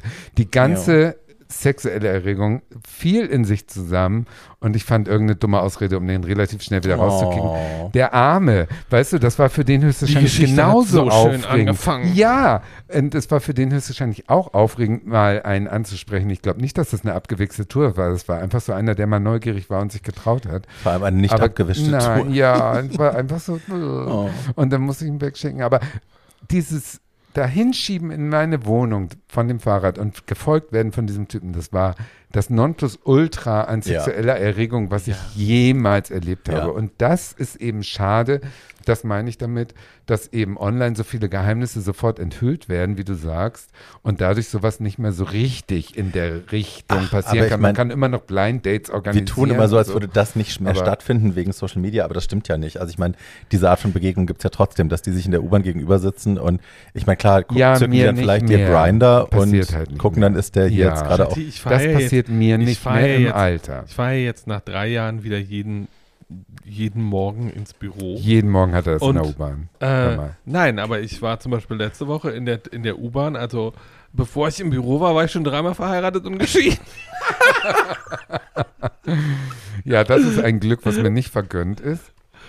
Aber da kommt wieder rein, äh, dass natürlich diese Unsichtbarkeit ab einem gewissen Alter in der schwulen Szene, das kennen wir ja alle, Das ist halt äh, auch eine Tatsache, mit der man äh, umgehen muss, äh, wenn man 30 wird. Und daher Aber das haben wir, das. Liebelein, das haben wir ja schon mehrfach diskutiert. Also das hat dann was damit zu tun, mit welcher Art von Männern du dich umgibst. Ja, aber es hat auch mit dem Gros der Szene zu tun, die natürlich diese Fetische Jungen und so weiter äh, immer noch genauso schlimm haben wie vor 20 Jahren. Und dass man da als äh, älterer, schwuler Mann weniger im Fokus steht Aber ist, ja eine als aber ist ja eine interessante Frage. Junger. Würdest du jemanden daten, der so alt ist wie du? Nö, Warum nicht? weil ich immer das Ideal, was ich immer hatte, halten will. Warum? Ja, Dummheit. Dummheit, äh, Unreife, ich kann es dir gar nicht erklären. Ich weiß selber, dass es natürlich bescheuert ist. Aber ähm, die Maßstäbe, und das ist ein Grundfehler bei mir, die Maßstäbe, die ich an die Gesellschaft lege, sind nicht die Maßstäbe, die ich für mich selber in Anspruch nehme. Ganz aber hast du es dann mal versucht? Mm, versucht, nicht mit Absicht versucht. Also mit Absicht versucht nicht. Also es tut mir ja jetzt schon weh, Sondern du hast mit, du hast ohne Absicht festgestellt, dass jemand, von dem du dachtest, dass er jung und schnuffig ist, deutlich älter ist. Nein, das nicht, aber es ist ja eher so, dass man selber schon äh, das Alter aufgeht. Romeo ist ja sowieso immer zehn Jahre jünger, als man wirklich ist. Und das immer schrittweise nach oben anzupassen, ist ja ein, ein Akt der Selbstzerfleischung. Man sitzt ja wochenlang f- mit zitternden Fingern vor seinem äh, Geromeo-Profil und versucht die Zahl jetzt drei Jahre nach oben zu korrigieren. Geht ja gar nicht, ist ja super anstrengend. Muss natürlich alle zehn Jahre mal gemacht werden, aber ist kein schöner Moment. Ich Insofern erinnere bin mich ich da gut, dass ein Typ, den ich damals mal gestört. gedatet habe, der sich wahnsinnig darüber aufgeregt hat, wie oberflächlich die Leute auf Geromeo sind, dass die über ihr Alter lügen und so. Und äh, mit dem war ich zusammen, als er 38 war oder so. Und dann habe ich vier, fünf Jahre später sehe ich ihn auf Geromeo und er ist halt irgendwie so 34 und ich dachte so, hm, that's working for you, girl. Ja, man muss ein bisschen anpassen, aber das fällt mir schon schwer. Und wenn ich, ähm, wenn ich, ich bin ja, ich sehe mich ja selber als 28-Jährigen. Weißt du, ich sehe mich auch, wenn ich an mir runtergucke, als Wir nicht. immer 28-Jährigen. Und dann gehe ich zum Sport und dann gehe ich in die Sauna und komme an dem großen Spiegel vorbei und sehe einen alten Mann da vorbeischleichen. Also nicht alt, aber alt genug, älter als mein eigenes Alt. Selbstbild ist und denke, oh Gott. Und das hat damit zu tun, höchstwahrscheinlich, dass man selber versucht auszublenden, dass man mitaltert und äh, daher auch immer jünger ist sucht, als Nicht nur das ist. Alter, es ist der gesamte Verfallsprozess. Ich meine, ne, ich meine, darüber redet Dorothy auch in irgendeiner Golden Girls Folge, dass sie irgendwie mit ihren Arbeitskolleginnen spricht und sie denkt, sie ist halt irgendwie Mitte 30 und sie ist lustig und toll. Ja. Und dann guckt sie ins Spiegel und sie sieht eine alte Frau Ja. und dann Rose ganz interessiert. Wer? Ja, we've all been there. Ja. Und das hat natürlich, kann man das extrapolieren auf Gewicht oder auf andere Dinge. Ne? Ich denke auch ganz oft, ich sehe eben einfach ganz anders aus und dann kommt die, das Korrektiv durch den Spiegel und man denkt sich so, damn. Ja. Okay.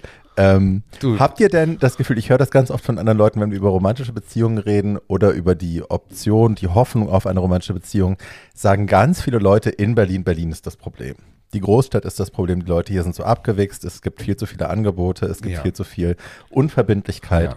Seht ihr das als Problem auch? Ja, unbedingt. Also ich bin davon überzeugt, dass eine Stadt, die alles ermöglicht und wo an jeder Ecke äh, Sex leicht zu kriegen ist, äh, dass es das schwerer macht, die Nadel im Stock, äh, im, im Heuhaufen zu finden Im Stockhaus. Die Nadel im Stock. und dass man Allora. dadurch, dadurch äh, viel mehr verführt ist, die leichtere Version zu nehmen Mhm. äh, des unverfänglichen Sex. Und dass, wenn ich in, sagen wir mal, Hildesheim wohnen würde oder in äh, Euskirchen, dass ich dann höchstwahrscheinlich, oder in Bad Oldesloe, dass ich dann höchstwahrscheinlich Reicht. eher eine Bad Oldesloe hast du doch jetzt erfunden. dass ich dann eher eine langjährige Beziehung hätte, weil die Auswahl einfach so klein ist, dass man aus Verzweiflung dann doch mit dem zufrieden ist, was ich glaube man nicht, dass es kriegt. Verzweiflung ist. Es ist auch die Fähigkeit, sich zu committen, weil nicht die ganze Zeit einem in Ja, der, Peri in ja, der ja. Peripherie Ich glaube, es ist leichter. äh, vortäuscht, Ja. dass es vielleicht Ja. noch den Ja, Besseren geben ja. kann. Das hatte ich in. Berlin ganz oft, dass man so in einer Beziehung war Absolut. und man mochte sich wirklich und das, der Sex hat funktioniert und das war toll, aber gleichzeitig hatten wir beide oder zumindest hatte der andere ähm, immer die Illusion, es könnte ja, noch jemand Besseres kommen, wo es besser funktioniert, wo vielleicht, was weiß ich, der Schwanz größer ist, die Seele männlicher, was auch immer. Ja, Ähm, und deswegen, Ja. es war immer so, diese letzte Portion of Unavailability war immer so ein Problem. Und es wurde sich nie wirklich committed. Es war nie wirklich, okay, this is what we're doing, sondern es war immer, this is what I'm doing now. Und morgen könnte das anders sein. ja, das ist und ein das Problem. ist für mich ein Problem auch. Und also ich, finde habe auf auch, so eine das Beziehung ist, keinen Bock Das mehr. ist auch äh, ähm, in bestimmten Großstädten, die so eine relativ ein harte Szene haben. Ja, ja. Das ist so Berlin, Amsterdam, Zürich, würde ich sagen. Da ist es extrem nochmal, weil die, die Reize immer so riesig sind, die draußen warten, dass das nochmal eine Verführbarkeit ist aus der Beziehung heraus. Gibt es für euch denn Ausschlusskriterien? Also Red Flags, wo ihr sagt, wenn ihr jemanden kennenlernt und das und das ist ein Thema, dann bin ich weg. Da bin ich ja sowas von schmerzfrei. Da- Meth-Abhängigkeit? Ja, schmerzfrei. Ich denke immer, ich kann alle retten. Hatte ich doch, habe ich doch erzählt. Ja, hat super funktioniert. Man könnte daraus lernen und sagen, ab sofort ist das eine Red Flag. Nein. Nee. Also, ähm, Die Schuld Es war nicht schön, Also. aber ich Naja, würde ich immer denken, ich- dass ich das schaffe, durch meine Liebe den da rauszuholen. No. ich, bin, Ja. ich bin inzwischen wirklich so ein bisschen schlauer geworden, als ich früher war. Ich sage bewusst ein bisschen. Mhm. Ähm,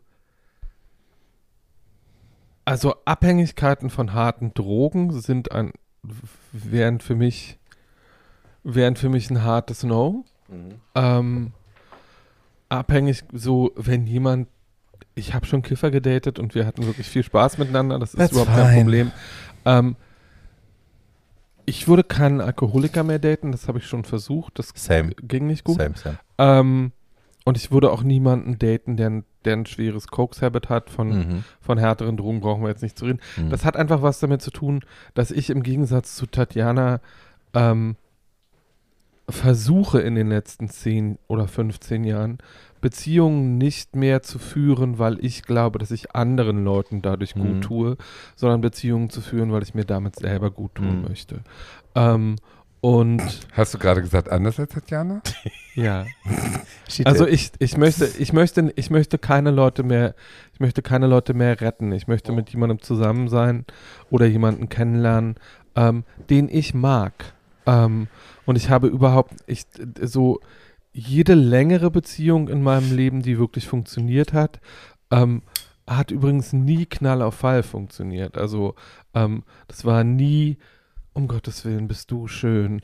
Ähm, und ich verliebe mich jetzt Hals über Kopf oder irgendwie so. Das habe ich auch also gemacht. Schönheit ist ganz selten. Das, das, das, hat nie fun Ja. das hat nie gut funktioniert. ja, ja. Äh, jede, ähm, jede längere Beziehung hat immer gleich angefangen, nämlich, oh, you're nice, maybe you could derail all my plans.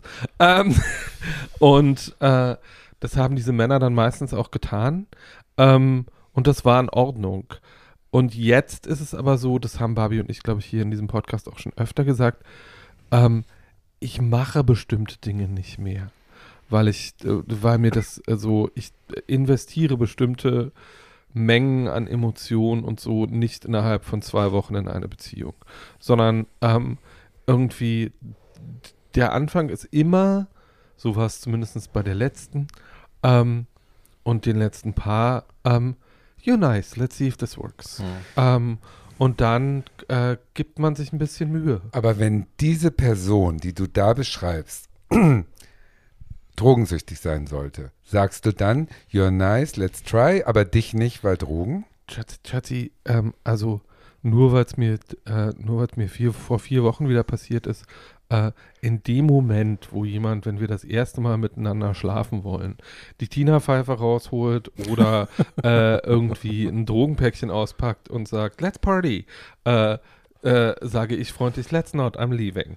Ähm, Ja. Und ähm, das mache ich einfach nicht mehr, weil ich weiß, dass, dass, dass mir diese seelenlose Fickerei erstens keinen Spaß macht ähm, und zweitens, äh, dass es zu nichts führt. Nein, das ist ein Kampf, den du nicht gewinnen kannst. Also ich spreche ja nun aus Erfahrung, ich war mit einem, mit einem alkoholabhängigen Menschen verheiratet ähm, und ich habe wirklich alles versucht, um gegen den Alkohol zu gewinnen. And you can't. So, wenn der Mensch nicht selber auf den Trichter kommt, zu sagen, das ist mein Problem und daran muss ich arbeiten, dann kannst du natürlich auch in einer Beziehung sein und supportive sein. Aber solange der Mensch das nicht erkennt, solange du gegen den Alkohol, gegen die Sucht an sich kämpfst, ist egal, ob es Alkohol ist oder irgendwas anderes, ähm, you will always lose. So, da, Ja. du hast gar es keine mit dir Chance. nichts zu tun hat. Nee, und das ist für mich definitiv Red Flag mittlerweile. Also für mich gibt es ein paar Red Flags und das ist eine davon, wenn es irgendeine Substanzabhängigkeit gibt, die den Menschen so verändert, dass er mit mir nicht normal umgehen kann und nicht respektvoll umgehen kann, bin ich raus. Kann bin ich, weg? kann ich auch so verstehen. Aber andererseits ist es doch so, wenn man, also ich habe ja immer einen bestimmten Typ, sag ich jetzt mal. Ne, ich habe eigentlich immer so den ähnlichen, äh, ähm, äußerlich ähnliche Menschen, die ich, und jung. wo ich erstmal gucke.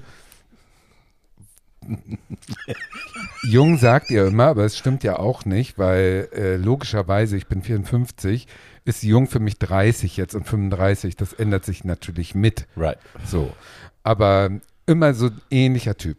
Und wenn ich jetzt einen, also das hatte ich ja auch, dass ich einen getroffen habe, der genau mein Beuteraster ist in dem Fall. Und wir uns getroffen haben und Sex hatten und dann rauskommt, dass der äh, schwer dieses Zeug nimmt, da, was du gerade beschrieben hast, Crystal Meth.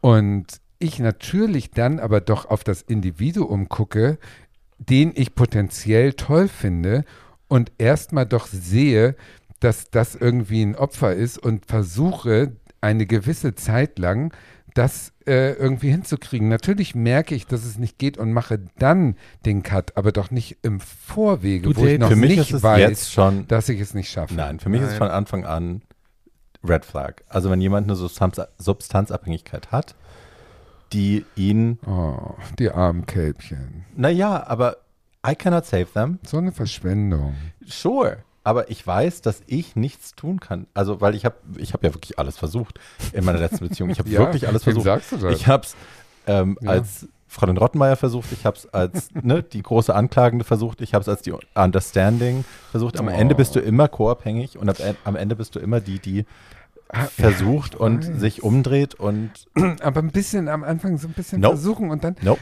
habe ich erzählt von dem Kubaner. Ja, ja, ja, ja. Ja, Gott, nein, habe ich bestimmt noch nie. Also, Also, äh, ja, aber, ja, ja. aber diese Geschichte, aber d- so, jetzt, du hast ja gefragt, ob du, wir können ja von einer anderen Red Flag reden. Also, ich habe wenig Red Flags. Ähm, so, Substanzabhängigkeit ist eine. Ich habe nichts dagegen, jemanden zu daten, der sich in einer finanziell völlig anderen Situation als ich befindet. nö. Ähm, ich äh, habe nichts aber auch schwierig. Für mich nicht. Ähm, ähm, ich habe nichts dagegen, ich habe nichts dagegen, jemanden zu daten, der deutlich jünger oder eine ganze äh, Reihe von Jahren älter ist als ich. Ähm, ich habe nichts dagegen, jemanden zu daten, äh, der halb so viel wiegt wie ich. Habe ich auch schon gemacht, ist auch okay. Ähm, Und doppelt so viel wie du? äh, doppelt so viel wie ich wäre im Moment wirklich äh, so, das, that's Forklift Material. Was heißt So, das no. auf Deutsch? so, so, das ist Gabelstapler. Äh, äh, Ist noch nicht passiert. So ist noch Ja. nicht passiert. Ich habe aber schon mit Leuten geschlafen, die 30 oder 40 Kilo mehr als ich gewogen haben. Nicht in den letzten Jahren, ganz einfach wegen meines im Moment eigenen Gewichts, aber das habe ich früher gemacht. Das war auch sehr guter Sex. Also ich hatte nie, ich hatte auch schon schönen Sex mit äh, wirklich Bärchen, die ich hatte deutlich schwerer super waren. als Sex ich. mit sehr dicken Menschen. Und das ist für mich keine Red Flag. Für mich also für mich sind Red Flags wirklich Manipulationsversuche. Also ich möchte dich von deinen Freunden trennen oder ich möchte dich Das von deinem weißt du ja am Anfang Umfeld. noch nicht. Nein, aber in Das dem Moment, wo es schnell. auftaucht, Das in meine dem ich Moment, wo es doch. auftaucht, Aber das ist ja das, was ich sage. Dass man erst warten muss auf den Moment, wo es auftaucht. Und dann kann man Right, eine Red aber bei Flag ziehen, Substanzabhängigkeit weiß ich das sofort. Ja. So, aber einfach auch, weil ich es versucht habe. Ähm, Also Party, also äh, Profile, in denen Party and Play steht, werden bei mir, egal wie sie aussehen, Ja. weggedrückt. Also habt diese ihr denn, andere Frage, Chill-Scheiß. habt ihr denn, ja, das ist alles Rotze. Ja. Ähm, andere Frage. Ich beobachte mich sehr oft dabei, dass wenn Dinge zu gut laufen, dass ich automatisch denke, okay, jetzt muss der Hammer kommen. Nee, ich nicht. Null. Also ich kann mich nicht fallen lassen, wenn es zu schön ist, weil dann weiß ich, ich erwarte automatisch, dass jetzt als logischer nächster Step kommt, Nee. Und das war's jetzt, weil jetzt wird irgendwas offenbart oder irgendwas wird passieren. Das Schicksal, das Universum wird uns irgendwas in den Weg schmeißen, ähm, was nicht meisterbar ist. Ich Das, wäre froh, wenn ich das ein bisschen hätte. Das Ja. heißt, Das heißt, dass mein Problem ist, dass ich glaube, jetzt ist es so und so bleibt es für immer. okay. Also ich kann das nur gemischt beantworten. In meiner langen Beziehung, ich habe wirklich gedacht, wir wären zusammen alt. Ähm, und äh, war derjenige, der dann davon überrascht war, dass die Beziehung zu Ende war. Mhm. Ähm, und ähm, war auch derjenige, der so ein bisschen damit ansaß, ähm, länger als äh, der Karl, mit dem ich zusammen war. Ähm, und habe aber, glaube ich, daraus gelernt, also irgendwie den letzten Mann, den ich länger gedatet habe, ähm, das ging fast zwei Jahre ähm, und ist noch nicht so lange her. Da war halt von Anfang an klar, Schätzchen, du bist ungefähr halb so alt wie ich und äh, irgendwie, äh, du hast mich aufgerissen and I like you. Und äh, wir haben uns dann auch gesagt, dass wir uns lieben und das stimmte auch. Aber äh, da war uns beiden, glaube ich, von Anfang an klar, äh, this is probably not gonna last into the next century. Ähm, also lass uns, lass uns so lange Freude aneinander haben, wie wir das können. Und das ging auch gut. Und unter diesen Maßstäben ist die Beziehung auch auseinandergegangen. Äh, und deswegen ist jetzt auch keiner ultra verletzt oder böse. Äh, und Aber das meinte ich gar nicht. Ich meinte einfach dieses Gefühl, dass es jetzt gerade so schön ist, dass wir automatisch davon ausgehen, dass als nächster logischer Schritt muss The Downfall Ja. kommen. Aber Nee, das, das- kommt ja, weil du glaubst, dass du es nicht wert bist. Genau. Ich Ja. habe ein Missvertrauen Ja. in Glück. naja, und das kommt, glaube ich, also das Das kommt. habe ich aus das- unerfindlichen Gründen Wir haben das in einer anderen Folge schon diskutiert. Ich irgendwie, not to get too personal, aber ähm, Doch, dafür sind wir heute irgendwie, hier. ich bin halt, äh, ich bin halt mit einem Vorbild von, also wir, so, bevor wir anfangen an uns zu arbeiten, machen wir immer alle das, was wir von zu Hause kennen, weil wir glauben, das ist Liebe. Ähm, bevor uns dann irgendwelche weisen äh, älteren Herrschaften, oh, so zum Beispiel drei tuntige Schildkröten rund um Mikrofone, ähm, äh, Erzählen, äh, nee, sagen, dass das vielleicht äh, nicht unbedingt nur Liebe ist und dass es auch andere Formen von Liebe gibt. Ähm, und ich glaube, dass ich mit einer Form von Liebe groß geworden bin, die einfach äh, sagt, ähm, wir sind jetzt über Jahrzehnte zusammen und das ist, war nie einfach und es ist immer Arbeit, aber äh, wir lieben uns und wir haben auch ein Liebesleben zusammen und wir können aber miteinander reden und miteinander lachen, äh, sind aber vielleicht auch mal ein Jahrzehnt zwischendurch so erschöpft, äh, weil unser Leben gerade so stressig ist, dass das alles sehr anstrengend ist. Ähm, ich bin in Beziehungen nie auf die Idee gekommen, dass das keine Arbeit sein könnte. Mhm. Also jedenfalls nicht über Monate und Jahre, sondern so war nach der Verliebtheitsgrenze, die ja bei ungefähr sechs Monaten liegt, jedenfalls war das bei mir immer so, Bei mir auch. ähm, schon, war mir schon im Klaren darüber, okay, äh, also das ist jetzt, das hört jetzt nicht auf Spaß zu machen, aber ab jetzt müssen wir es irgendwie organisieren, wenn wir das Mhm. hier weitermachen wollen. Ähm, und deswegen, ich war jetzt nie, bin nie blauäugig in Beziehungen gestolpert und gedacht, ich bin ja, ich bin ja so geil, dass ich mich jetzt hier einfach hinstelle und das ist ja dann irgendwie so, das ist doch, ist doch wunderbar, das bleibt jetzt einfach die nächsten 80 Jahre so. so wie ich das so- mache immer. Genau. Right. Das habe ich jetzt, das, so wollte ich dich nicht Nein, nein, beschrieben, aber aber so, wenn du dich da wiederfindest, Ja, dann ähm, äh, ist es so. Und ich glaube, dass du aus, ne, also Barbie jetzt, äh, aus einem, äh, dass du Scheidungskind bist, Voll. äh, hat was damit zu tun, wie du Beziehungen siehst, nämlich was. Naja, aber das ist das eine. Das andere ist, dass es immer, wenn es, und das mag Selbstsabotage sein, es mag Self-Fulfilling Prophecy sein, aber es war immer, wenn es zu gut war, wenn es zu schön war, wenn ich mich zu sicher gefühlt habe und zu safe, kam wirklich am nächsten Tag oder in der nächsten Woche oder so, immer wenn ich den Moment hatte, wo ich dachte, kann es noch schöner werden? Ist es okay? Darf ich mich jetzt entspannen? Und wenn ich mich dazu entschlossen habe, mich zu entspannen, kam kurz danach der Hammer. Und dann war entweder die Beziehung vorbei oder dann ist das und das und das passiert. Bei meinem israelischen Ex war es dann die Familie oder so. Also es hatte für mich fast schon was Metaphysisches, also als wäre das auch nicht in meinen Händen oder nicht in seinen Händen, also gar nicht mal von mir selbst herbeigeführt. Und ich, du weißt, ich analysiere mich immer selbst und auch meine Umgebung ständig, konstant, sondern es war in dem Fall dann so, äh, in dem Moment, wo ich mich zu sicher fühle, nimmt mir das das Universum wieder weg. Das war halt immer so. Und das ist auch, also chronologisch rückblickend, immer so gewesen. In dem Moment, wo es zu safe war, in dem Moment, wo es sich zu gut angefühlt hat, kam irgendein Hammer und hat mir es weggenommen. Und es mag dann auch mal, manchmal was Gesundheit oder so, ne?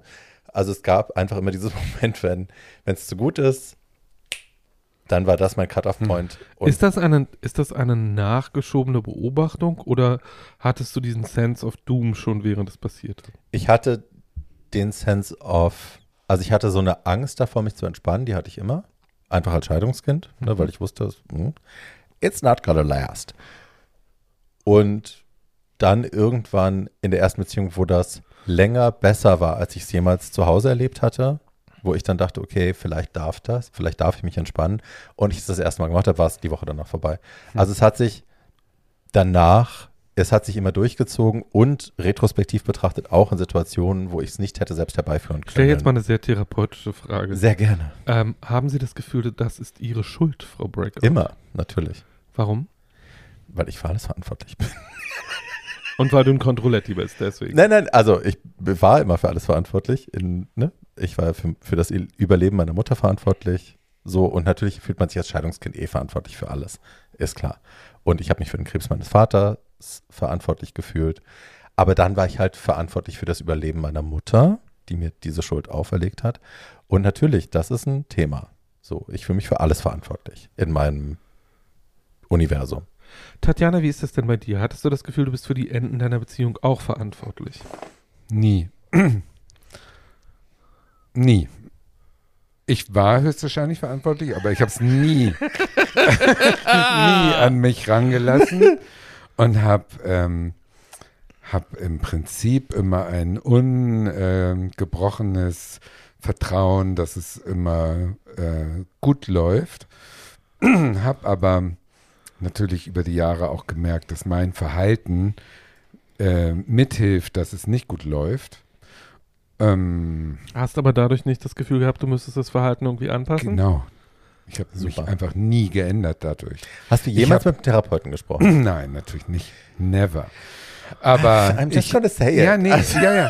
Es ist, ähm, es ist eher so, dass ich jetzt im Nachhinein so bei zwei ähm, Beziehungen äh, großes ähm, Bedauern habe, dass ich mich da so verhalten habe, wie ich mich mhm. verhalten habe, weil das auf Kosten der anderen Personen ging. Mhm. Das tut mir wahnsinnig leid. Also da, da äh, knapp sich höchstwahrscheinlich den Rest meines Lebens dran, dass ich äh, zwei Beziehungen hätte ich äh, vielleicht länger führen können, aber das ging voll auf Kosten dieser Person. Da war ich äh, nicht reif genug, ist wahrscheinlich das äh, angemessen zu beenden oder angemessen weiterzuführen.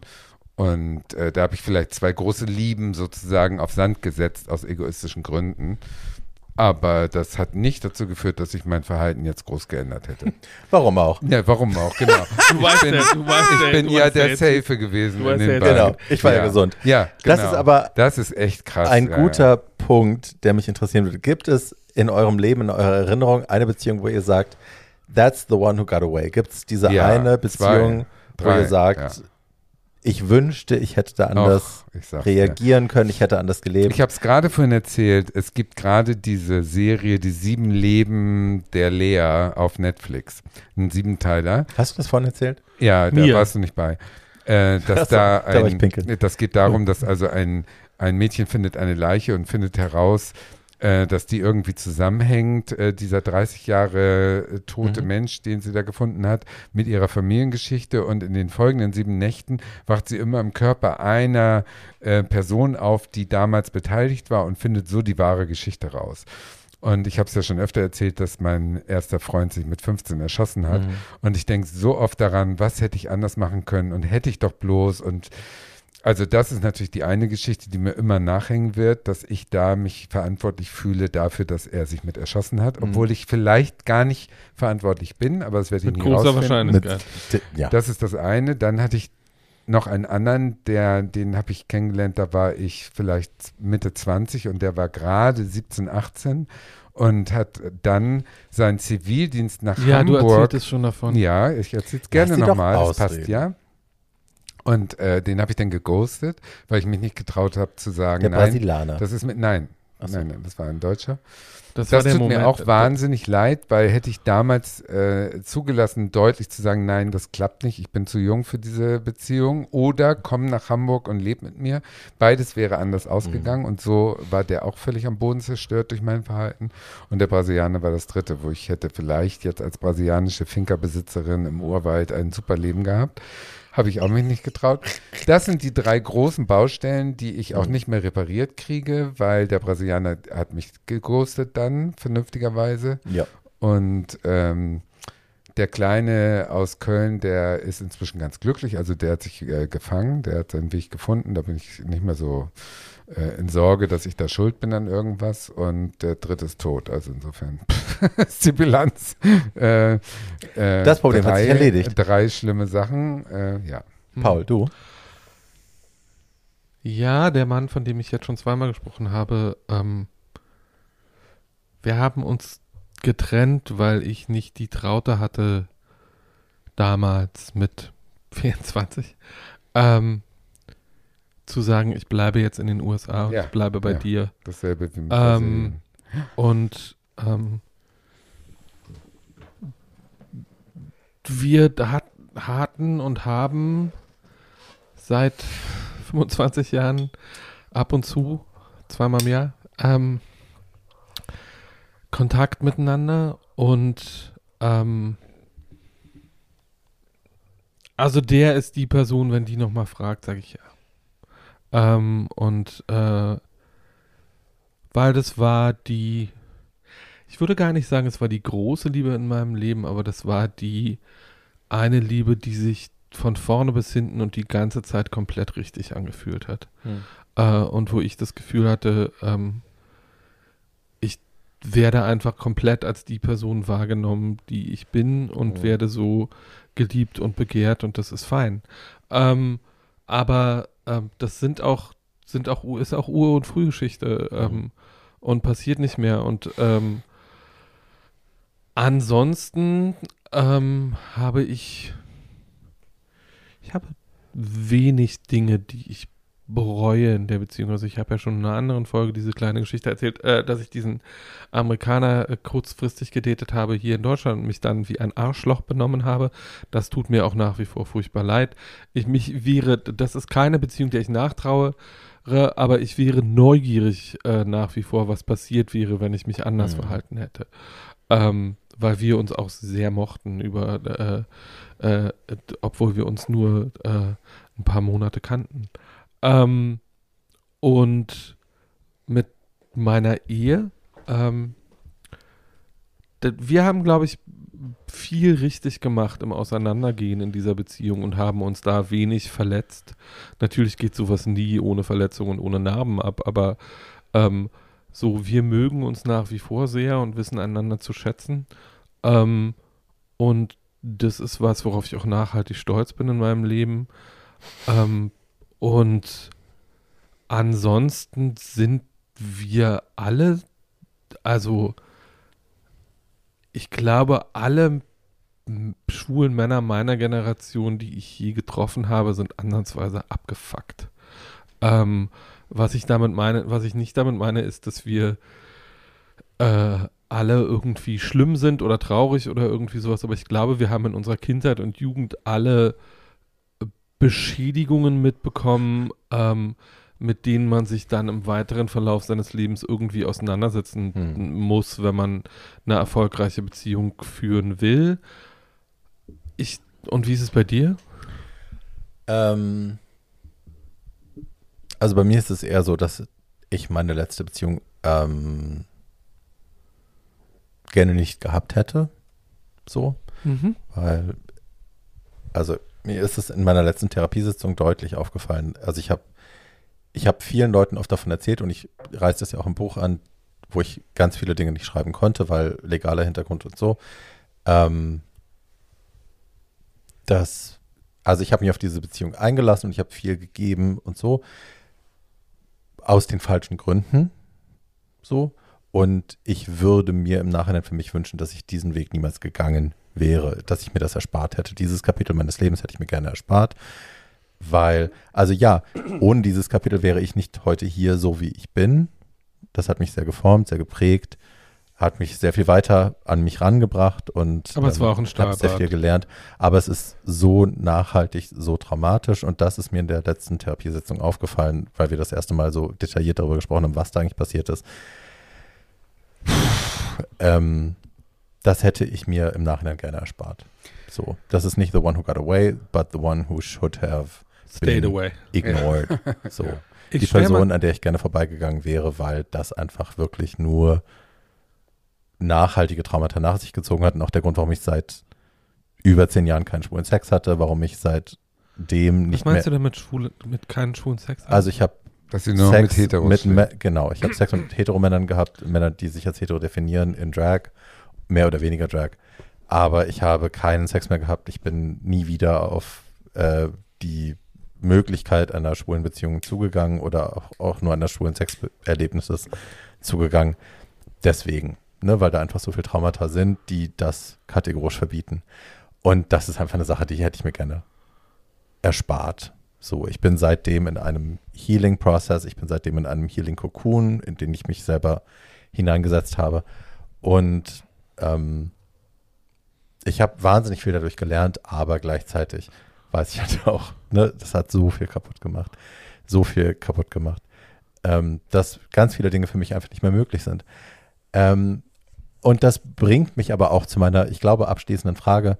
Habt ihr denn noch Vertrauen in die Idee einer romantischen Beziehung mit einem Mann? Na Naja. klar. Immer wieder, jedes Mal. also, Nee, ist so. Das ist, hört sich doof an, aber es ist natürlich, ohne dieses Vertrauen könnte ich ja gar nicht mir die Offenheit gestatten, überhaupt ein Date äh, zu machen. That's why I don't. Ja. Aber du hast die. ja. Okay. Also, ja. Ich weiß nicht, ob es erfolgreich ist, aber ich denke, dass es erfolgreich sein könnte und daher mache ich es. Ähm, ich habe auch noch zwei abschließende Fragen, aber ich Ja. beantworte jetzt erstmal deine. Ähm, nämlich, ich weiß nicht, aber das weiß man vorher nie, ähm, Was die Zukunft bringt. ob ich das Vertrauen habe, auf jemanden zuzugehen und zu denken, ähm, this is gonna be forever. Ähm, ich bin da eher wie ich so, so, nein, einfach die Offenheit zu haben, zu, So auf, meine ich das natürlich. auf, je, auf jemanden zuzugehen und zu denken, äh, das hier könnte ein gutes Ende nehmen. Mhm. Ähm, ich bin da eher wie ähm, ein Song, den die Patcher Boys für Liza geschrieben haben, This Night is Forever, ein Mhm. großes Lied. Ähm, und äh, versuche, soweit es irgendwie geht, im Moment zu leben. Ähm, wie ist es denn bei dir? Und ich stelle mal meine erste abschließende Frage ähm, gleich dazu, nämlich, would you date yourself? Also.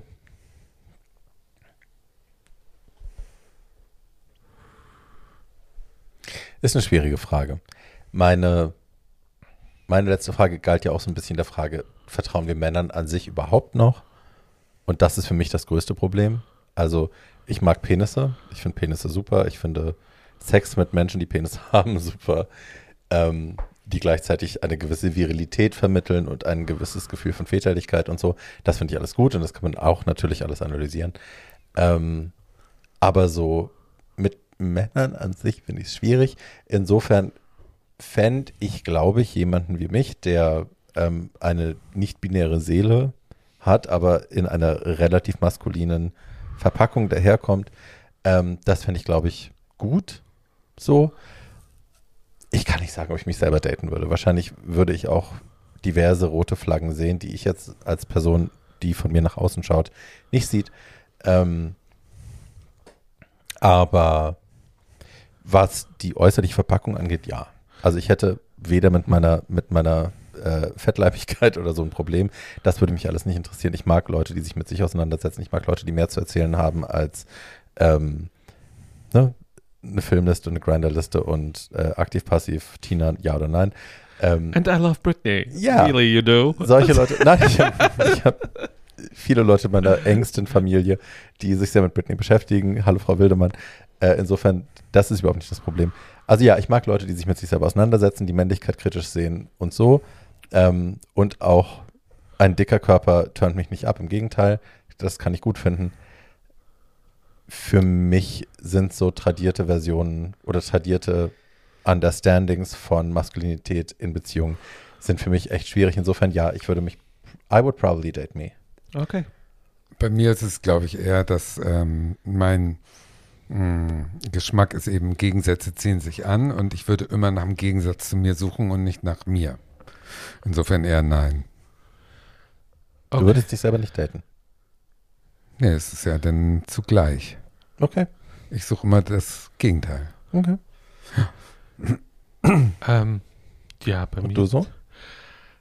Ich kann diese, deswegen habe ich sie gefragt. Ich kann das. Ich, Ich kann die Frage nicht beantworten, deswegen habe ich Nein, sie ich gestellt. kann, ich kann das für mich, ich kann das für mich ganz lose beantworten. Nämlich, äh, if I met myself, ähm, ich fände mich wahrscheinlich, ich fände das wahrscheinlich so aufregend, jemanden zu treffen, der mir so ähnlich ist, Hm. ähm, dass das erstmal eine große Grundlage für ein Date wäre. Ähm, und ähm, ich würde dann sehr behutsam vorgehen. Irgendwie, das ist so eine generelle äh, Anweisung für Leute, die mich daten wollen. Äh, das sage ich, nein, das sage ich auch, das sage ich aber auch immer, das sage ich aber auch immer vorher. Also es ist immer, weil ich das bis zum Ende meiner 30er nicht gemacht habe und damit ordentlich auf die Fresse gefallen bin ein paar Mal. Ähm, ich würde immer ehrlich sein und sagen, wer ich bin. Und würde nicht Mhm. äh, irgendwie anfangen, irgendwelche Fantasiegebäude aufzubauen, glaube ich. Ähm, sondern würde immer sagen, Honey, I'm damaged goods, here are my scars, ähm, are my faults, here are my fuck-ups. Ähm, und hier sind die Sachen, die, großart die ich großartig an mir finde. Und wenn du dieses äh, Paket gut findest, dann können wir uns gerne unterhalten und mehr machen. Und ähm, um ehrlich zu sein, ähm, ich hatte jetzt genug belanglosen Sex in meinem Leben. Also, ich muss nicht mehr vor die Tür gehen. Ich werde dieses Jahr 50, um mit Leuten schlechten Sex zu haben. Das mache ich nicht mehr. Also hast du gar keinen Sex mehr in Zukunft. Doch, ich habe ja, wie gesagt, mein Sexleben so organisiert, dass ich mit Leuten äh, regelmäßig und mehrfach schlafe, von denen ich schon weiß, dass der Sex da gut ist. Ähm, und das Das funktioniert. heißt, du hast das Prinzip Fuck Buddy. Genau. Und äh, das funktioniert auch sehr gut. Aber so diese, ich stelle mir ab und zu vor, äh, wenn ich nachts nicht schlafen kann, äh, wie das so wäre, morgens um drei voll auf Tina vor einem Computerbildschirm zu sitzen und nach einem Schwanz zu suchen. Das ist nicht schön. Und äh, für mich, naja, es machen ja genug Aber du Leute. bist dabei nie alleine. Aber Aber es sitzen immer völlig 20 perfekt. Leute um dich rum. Es Ja. machen ja, ja, es machen ja, genug, es machen ja genug Leute in dieser Stadt. ja, Ähm, ja die Und- wollen wir nicht. Ähm, ja, irgendwie. Also ich sage den Leuten, die mich daten wollen, immer wenn du was gegen Intimität hast, brauchen wir uns gar nicht zu treffen.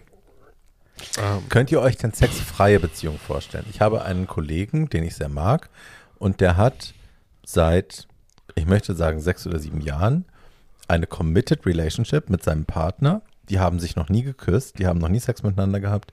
Und erstmal, als er mir das damals erzählt hat, fand ich das super weird und dachte so, mein Gott, wie krank ist das denn? Mittlerweile, nach so ein paar Jahren Beobachtung, finde ich das irgendwie so ganz nachvollziehbar. Also, Aber die haben beide Sex außer? ja, Ja, dann kann ich mir super die haben beide. Sex außerhalb, die reden da nicht groß drüber innerhalb ja. der Beziehung, aber die sind halt komplett committed miteinander, Ja. die verbringen ihre Freizeit Ja, miteinander, ja die planen ihre. Zukunft zusammen, die planen Urlaube Ja. zusammen und die können sich halt einfach wirklich gut leiden. Und es wurde nie probiert. Also es war, Mhm. es hat nie dieses Moment von, wir sind gescheitert Mhm. sexuell, aber wir haben uns jetzt arrangiert, sondern es ist von Anfang an einfach, Wir haben keinen Sex. das war nie eine Frage, Ja, sondern super. das, was uns ausmacht, ist was anderes. Perfekt. Und Ich finde es super. ich fand das am Anfang total krank und mittlerweile kann ich es echt gut Ich nachvollziehen auch. und finde es gerade in dieser Beliebigkeit, die Berlin so anbietet, sexuell, wirklich nachvollziehbar. Ich auch. Also die haben beide den Sex, den sie haben wollen mit anderen Menschen, aber sie haben eine Beziehung, die komplett funktioniert. Mhm. also Find ich ich könnte mir eine gut. Beziehung in der keine Art von Körperlichkeit oder Zärtlichkeit ähm, möglich ist, nicht vorstellen mit einer anderen Person. Ich weiß nicht, ob das nicht möglich ist. Also ich weiß nicht, ob sie sich nicht in den Arm nehmen. Also, also Körperlichkeit und Zärtlichkeit heißt ja nicht nur sexuelle Dinge, sondern. Klar, aber ich. Die äh, liegen auf dem Sofa zusammen und gucken eine Serie. Ja. Das wird passieren, ja. Ja, ja, okay. Aber kein Sex. Ja. Und das finde ich total gut, weil dadurch ein riesen Konfliktpotenzial abgeräumt ist von vornherein und du ähm, viel weniger Sorgen haben musst. finde ich sehr angenehm. Also ich könnte mir eine Beziehung, die die gar keine erotische Komponente hat. Und das heißt ja nicht immer, dass man dreimal die Woche oder 18 Mal am Mhm. Tag wild miteinander vögelt, ähm, sondern irgendwie, ich rede ja in einer der nächsten Folgen über jemanden, der das genauso praktiziert hat, nämlich äh, Thomas Mann? Nee, Gore Vidal und sein Gore Vidal Ja. und sein Freund Ja. Howard, die waren ja äh, 50 Jahre zusammen und hatten, zumindest sagt Herr Gore Vidal das, äh, nie Sex miteinander. Die hatten aber immer eine Körperlichkeit miteinander. Das heißt, da wurde sich angefasst, da wurde sich umarmt, Hm. äh, da war man füreinander da, wenn es einem schlecht geht. Das könnte ich All mir das schließt das ja nicht aus. das könnte ich mir hervorragend vorstellen. Ähm, so, weil ich glaube, dass diese Beziehungen, dass es diese Beziehungen massenweise gibt, auch unter Heterosexuellen. Hm. Ähm, gerade wenn heterosexuelle Paare miteinander alt werden, gibt es, glaube ich, viele Modelle, wo dann die letzten 20, 25 Jahre keine Sexualität mehr stattfindet, man sich aber die, man aber nach wie vor eine körperliche Beziehung miteinander hat. Ähm, Wie Oh. gesagt, das schließt es nicht aus. so, Ich habe nicht gesagt, dass die sich nicht in den Arm nehmen, dass die sich nicht küssen oder so. Aber, Aber es gab die diese erotischen weg. Küsse Ja. nie. Finde ich super. ähm, klar, das ist der letzten Endes der der Wunsch. Also wenn ich mal, wenn ich mal 70 wäre oder irgendwie sowas, jemanden zu haben, ähm, mit dem das möglich ist, wäre sehr schön. Aber im Mhm. Moment ähm, möchte ich in der Beziehung auch noch eine erotische Komponente haben. Aber wie würdet ihr denn daten heute und jetzt? Don't Im do it. Idealfall. ja, Ähm, ne? also äh, was haben wir für Möglichkeiten und was würden wir denn davon realistisch gesehen am liebsten machen? Also ganz honest to earth. Ja. Mein Ding ist, ich glaube nicht, dass ich körperlich mit irgendwas mithalten kann, was draußen in Berlin available Rumrennt, ist ja. an Sexualität. Insofern wäre die Sexualität innerhalb der Beziehung immer Uh Vorm Daten jetzt, wie würdest du daten vor der Beziehung? daten.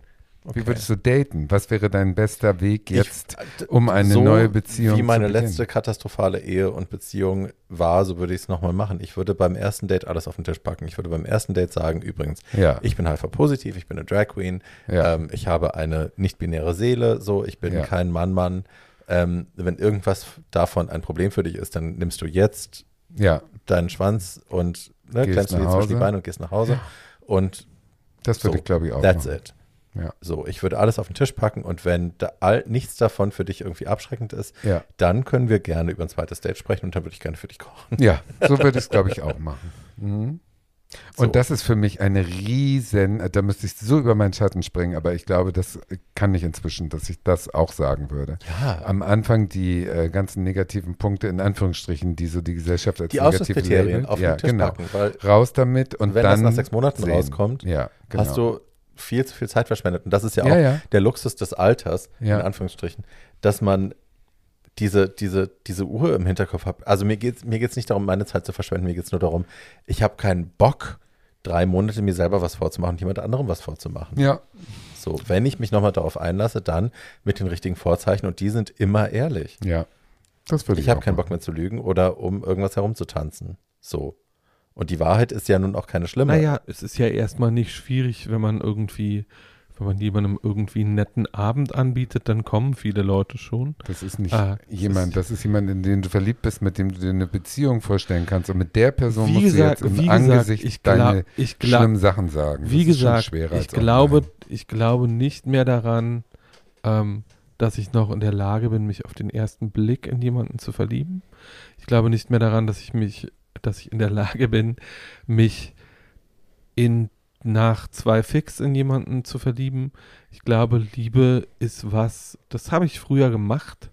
Ähm, und das war immer Lust on First Sight, aber nie Love on First Sight.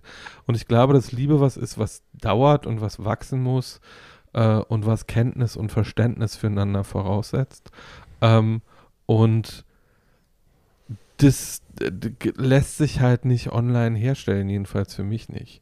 Ähm, und deswegen, ich würde jemanden kommen lassen und dann oder zu jemandem gehen und sagen, hey, here's me. Also jetzt nicht, nicht, vielleicht nicht beim ersten Date gleich die komplette Katastrophe, ähm, sondern ähm, ich würde schon ehrlich sein ähm, und würde auch irgendwie sagen, also das lässt sich ja auch relativ schnell abchecken.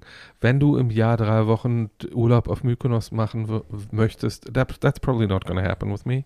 Äh, wenn du äh, jemanden willst, der äh, financially stable ist und daran arbeitet, reich zu werden, that's probably not me. Ähm, und äh, wenn du jemanden willst, mit dem du zwei Tage in Rom damit verbringen kannst, auf dem nach dem richtigen Paar Gucci-Schuhe zu suchen, that's probably not gonna be either. Ähm, und aber wenn du jemanden willst, der auch mit inzwischen einem halben Jahrhundert auf diesem Planeten absolute Begeisterungsfähigkeit und kindliche Energie mitbringt, wenn er sich für irgendwas wirklich interessiert, äh, that's gonna be me. Wenn du jemanden willst, der sich auf jedes sexuelle Abenteuer einlässt, das nicht mit äh, das nicht mit tiefen Verletzungen verbunden ist, that's gonna be me. Äh, wenn du jemanden willst, der äh, eine große Freude daran hat, andere Menschen kennenzulernen, also auch mal in der Lage ist, zwei Tage die Schnauze zu halten, während du über dein Leben redest, that's gonna be me. Ähm, und äh, so, also es ist ja, es gibt ja keinen Grund mehr, irgendjemandem was vorzumachen, weil ich glaube, wir haben das jetzt alle lange genug versucht. Äh, und wir sind alle drei Single im Moment. Das heißt, ähm, es gibt keinen Anlass anzunehmen, dass man auf Illusionen oder Delusions Want to buy some delusion? äh, äh, Delusions ist toll. eine. Beziehung aufbauen könnte. Ich glaube, eine Beziehung lässt sich nur ähm, auf der auf der wirklich wahren Wahrheit aufbauen und ähm, alles andere hat keinen Zweck. Ja. Also ich würde zwar auch versuchen, meine negativen Seiten relativ schnell zu artikulieren, aber trotzdem gehe ich bei jedem Meeting, äh, wo, also ich muss Schmetterlinge im Bauch haben, um das ein Date nennen zu können und das kommt innerhalb der ersten zehn Minuten. Ja, und seit äh, wenn 100 ich diese Jahren keine Schmetterlinge nicht Schmetterlinge habe, dann habe ich auch kein Date.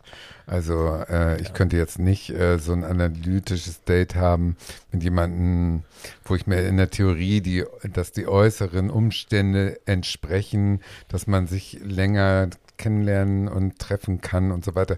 Das sind alles für mich keine Kriterien. Ich verstehe total, was du meinst. Meine Kriterien für Schmetterlinge im Bauch sind vielleicht andere, weil irgendwie, natürlich date ich nie nicht jemanden, von dem ich nicht innerhalb von fünf Minuten denke, oh, you're fucking adorable. Ähm, aber die äh, Maßstäbe für oh, you're fucking adorable äh, haben sich in den letzten 20 Jahren dann doch sehr geändert und sehr ausgeweitet. Apropos ausweiten. Ein weites Ich muss Feld. aufs Klo. ja, Ja. schön. Muss dringend pinkeln. Ja. Ja, es ist ein sehr schönes Ende. Wenn ihr ähm, spannende Insights habt, wenn ihr ein bisschen was gelernt habt in dieser Folge oder wenn wir euch Denkanstöße gegeben haben, wäre es sehr interessant, eure Meinungen zu hören. Oder eure schlimmsten Dates. das auch. Oder Ja. eure besten. Oder eure besten. Ja, die besten Oder eure Verbesserungsvorschläge für uns alten Schachteln, Ja. äh, die wir hier sitzen. Dann könnt ihr die Und das gilt gerne nicht nur für schicken. Männer, die mit Männern schlafen, sondern für alle, die hier zuhören. Alle. Ja, Alle, alle, alle. yes, yes. Dann könnt ihr die gerne schicken an podcast at gmail.com. Ähm, die Ziffer 2 ersetzt jemals, nein, das Nein. Wort to ersetzt jemals mit der Ziffer 2. Wann werde ich das endlich lernen? Am Nie. Anfang war das so flüssig und dann irgendwann war es kompliziert. Ja. Egal. Ihr könnt auch unseren Podcast euren Freundinnen empfehlen und äh, wenn ihr uns ganz doll unterstützen wollt, könnt ihr uns 5-Sterne-Bewertungen geben bei Apple Podcast und bei Spotify. Da könnt ihr uns auch folgen. Das freut uns insbesondere. Und äh, Jetzt nicht ausmachen, weil ihr das schon so oft gehört habt, sondern weiterhören. Genau. Und auch wir, ich machen. nehme mir seit mehreren Monaten vor, das in Zukunft am Anfang der Folge zu ja, das sagen. wir wirklich. Und nicht am Ende, wenn schon alle Leute abgeschaltet haben. Ja. Aber ja, das Eigentlich kommt vielleicht wir in der jetzt noch ein nächsten super Folge. Highlight bringen. Das super Highlight ist Weil alle schon Berlin. abgeschaltet Und haben ihr jetzt. Und jetzt müssten wir nochmal so ein richtiges. So wie Bastian So. Jotta in der vorletzten Folge, aber das machen wir jetzt nicht. Erzähl, was hat er gemacht? Wir reden Oh, jetzt nicht Tatjana, wieder über Bastian Jotta. Zwei Folgen her und du weißt es schon wieder nicht. Nein. Das war ein super Ende zu einer Folge. Achso, Meine vergessen. Ihr könnt hier mal Tatjana über die Demenz-Erforschung schicken, weil. Nee, ich brauche dieses Fresse. Kloster Frau Melissengeist oder wie das hieß. Nee, das war für. Beine. Du kriegst, Das war für jedes, die Beine. du kriegst jedes Mal, wenn wir hier sitzen, Alkohol, das hilft nicht. Ja. Any the way. Ja, das ist Ähm, der Grund. Bis bald. Tschüss. Und tschüss. Paul? Äh, habt einander und euch selber lieb. Auf Wiedergehört. Tschüss.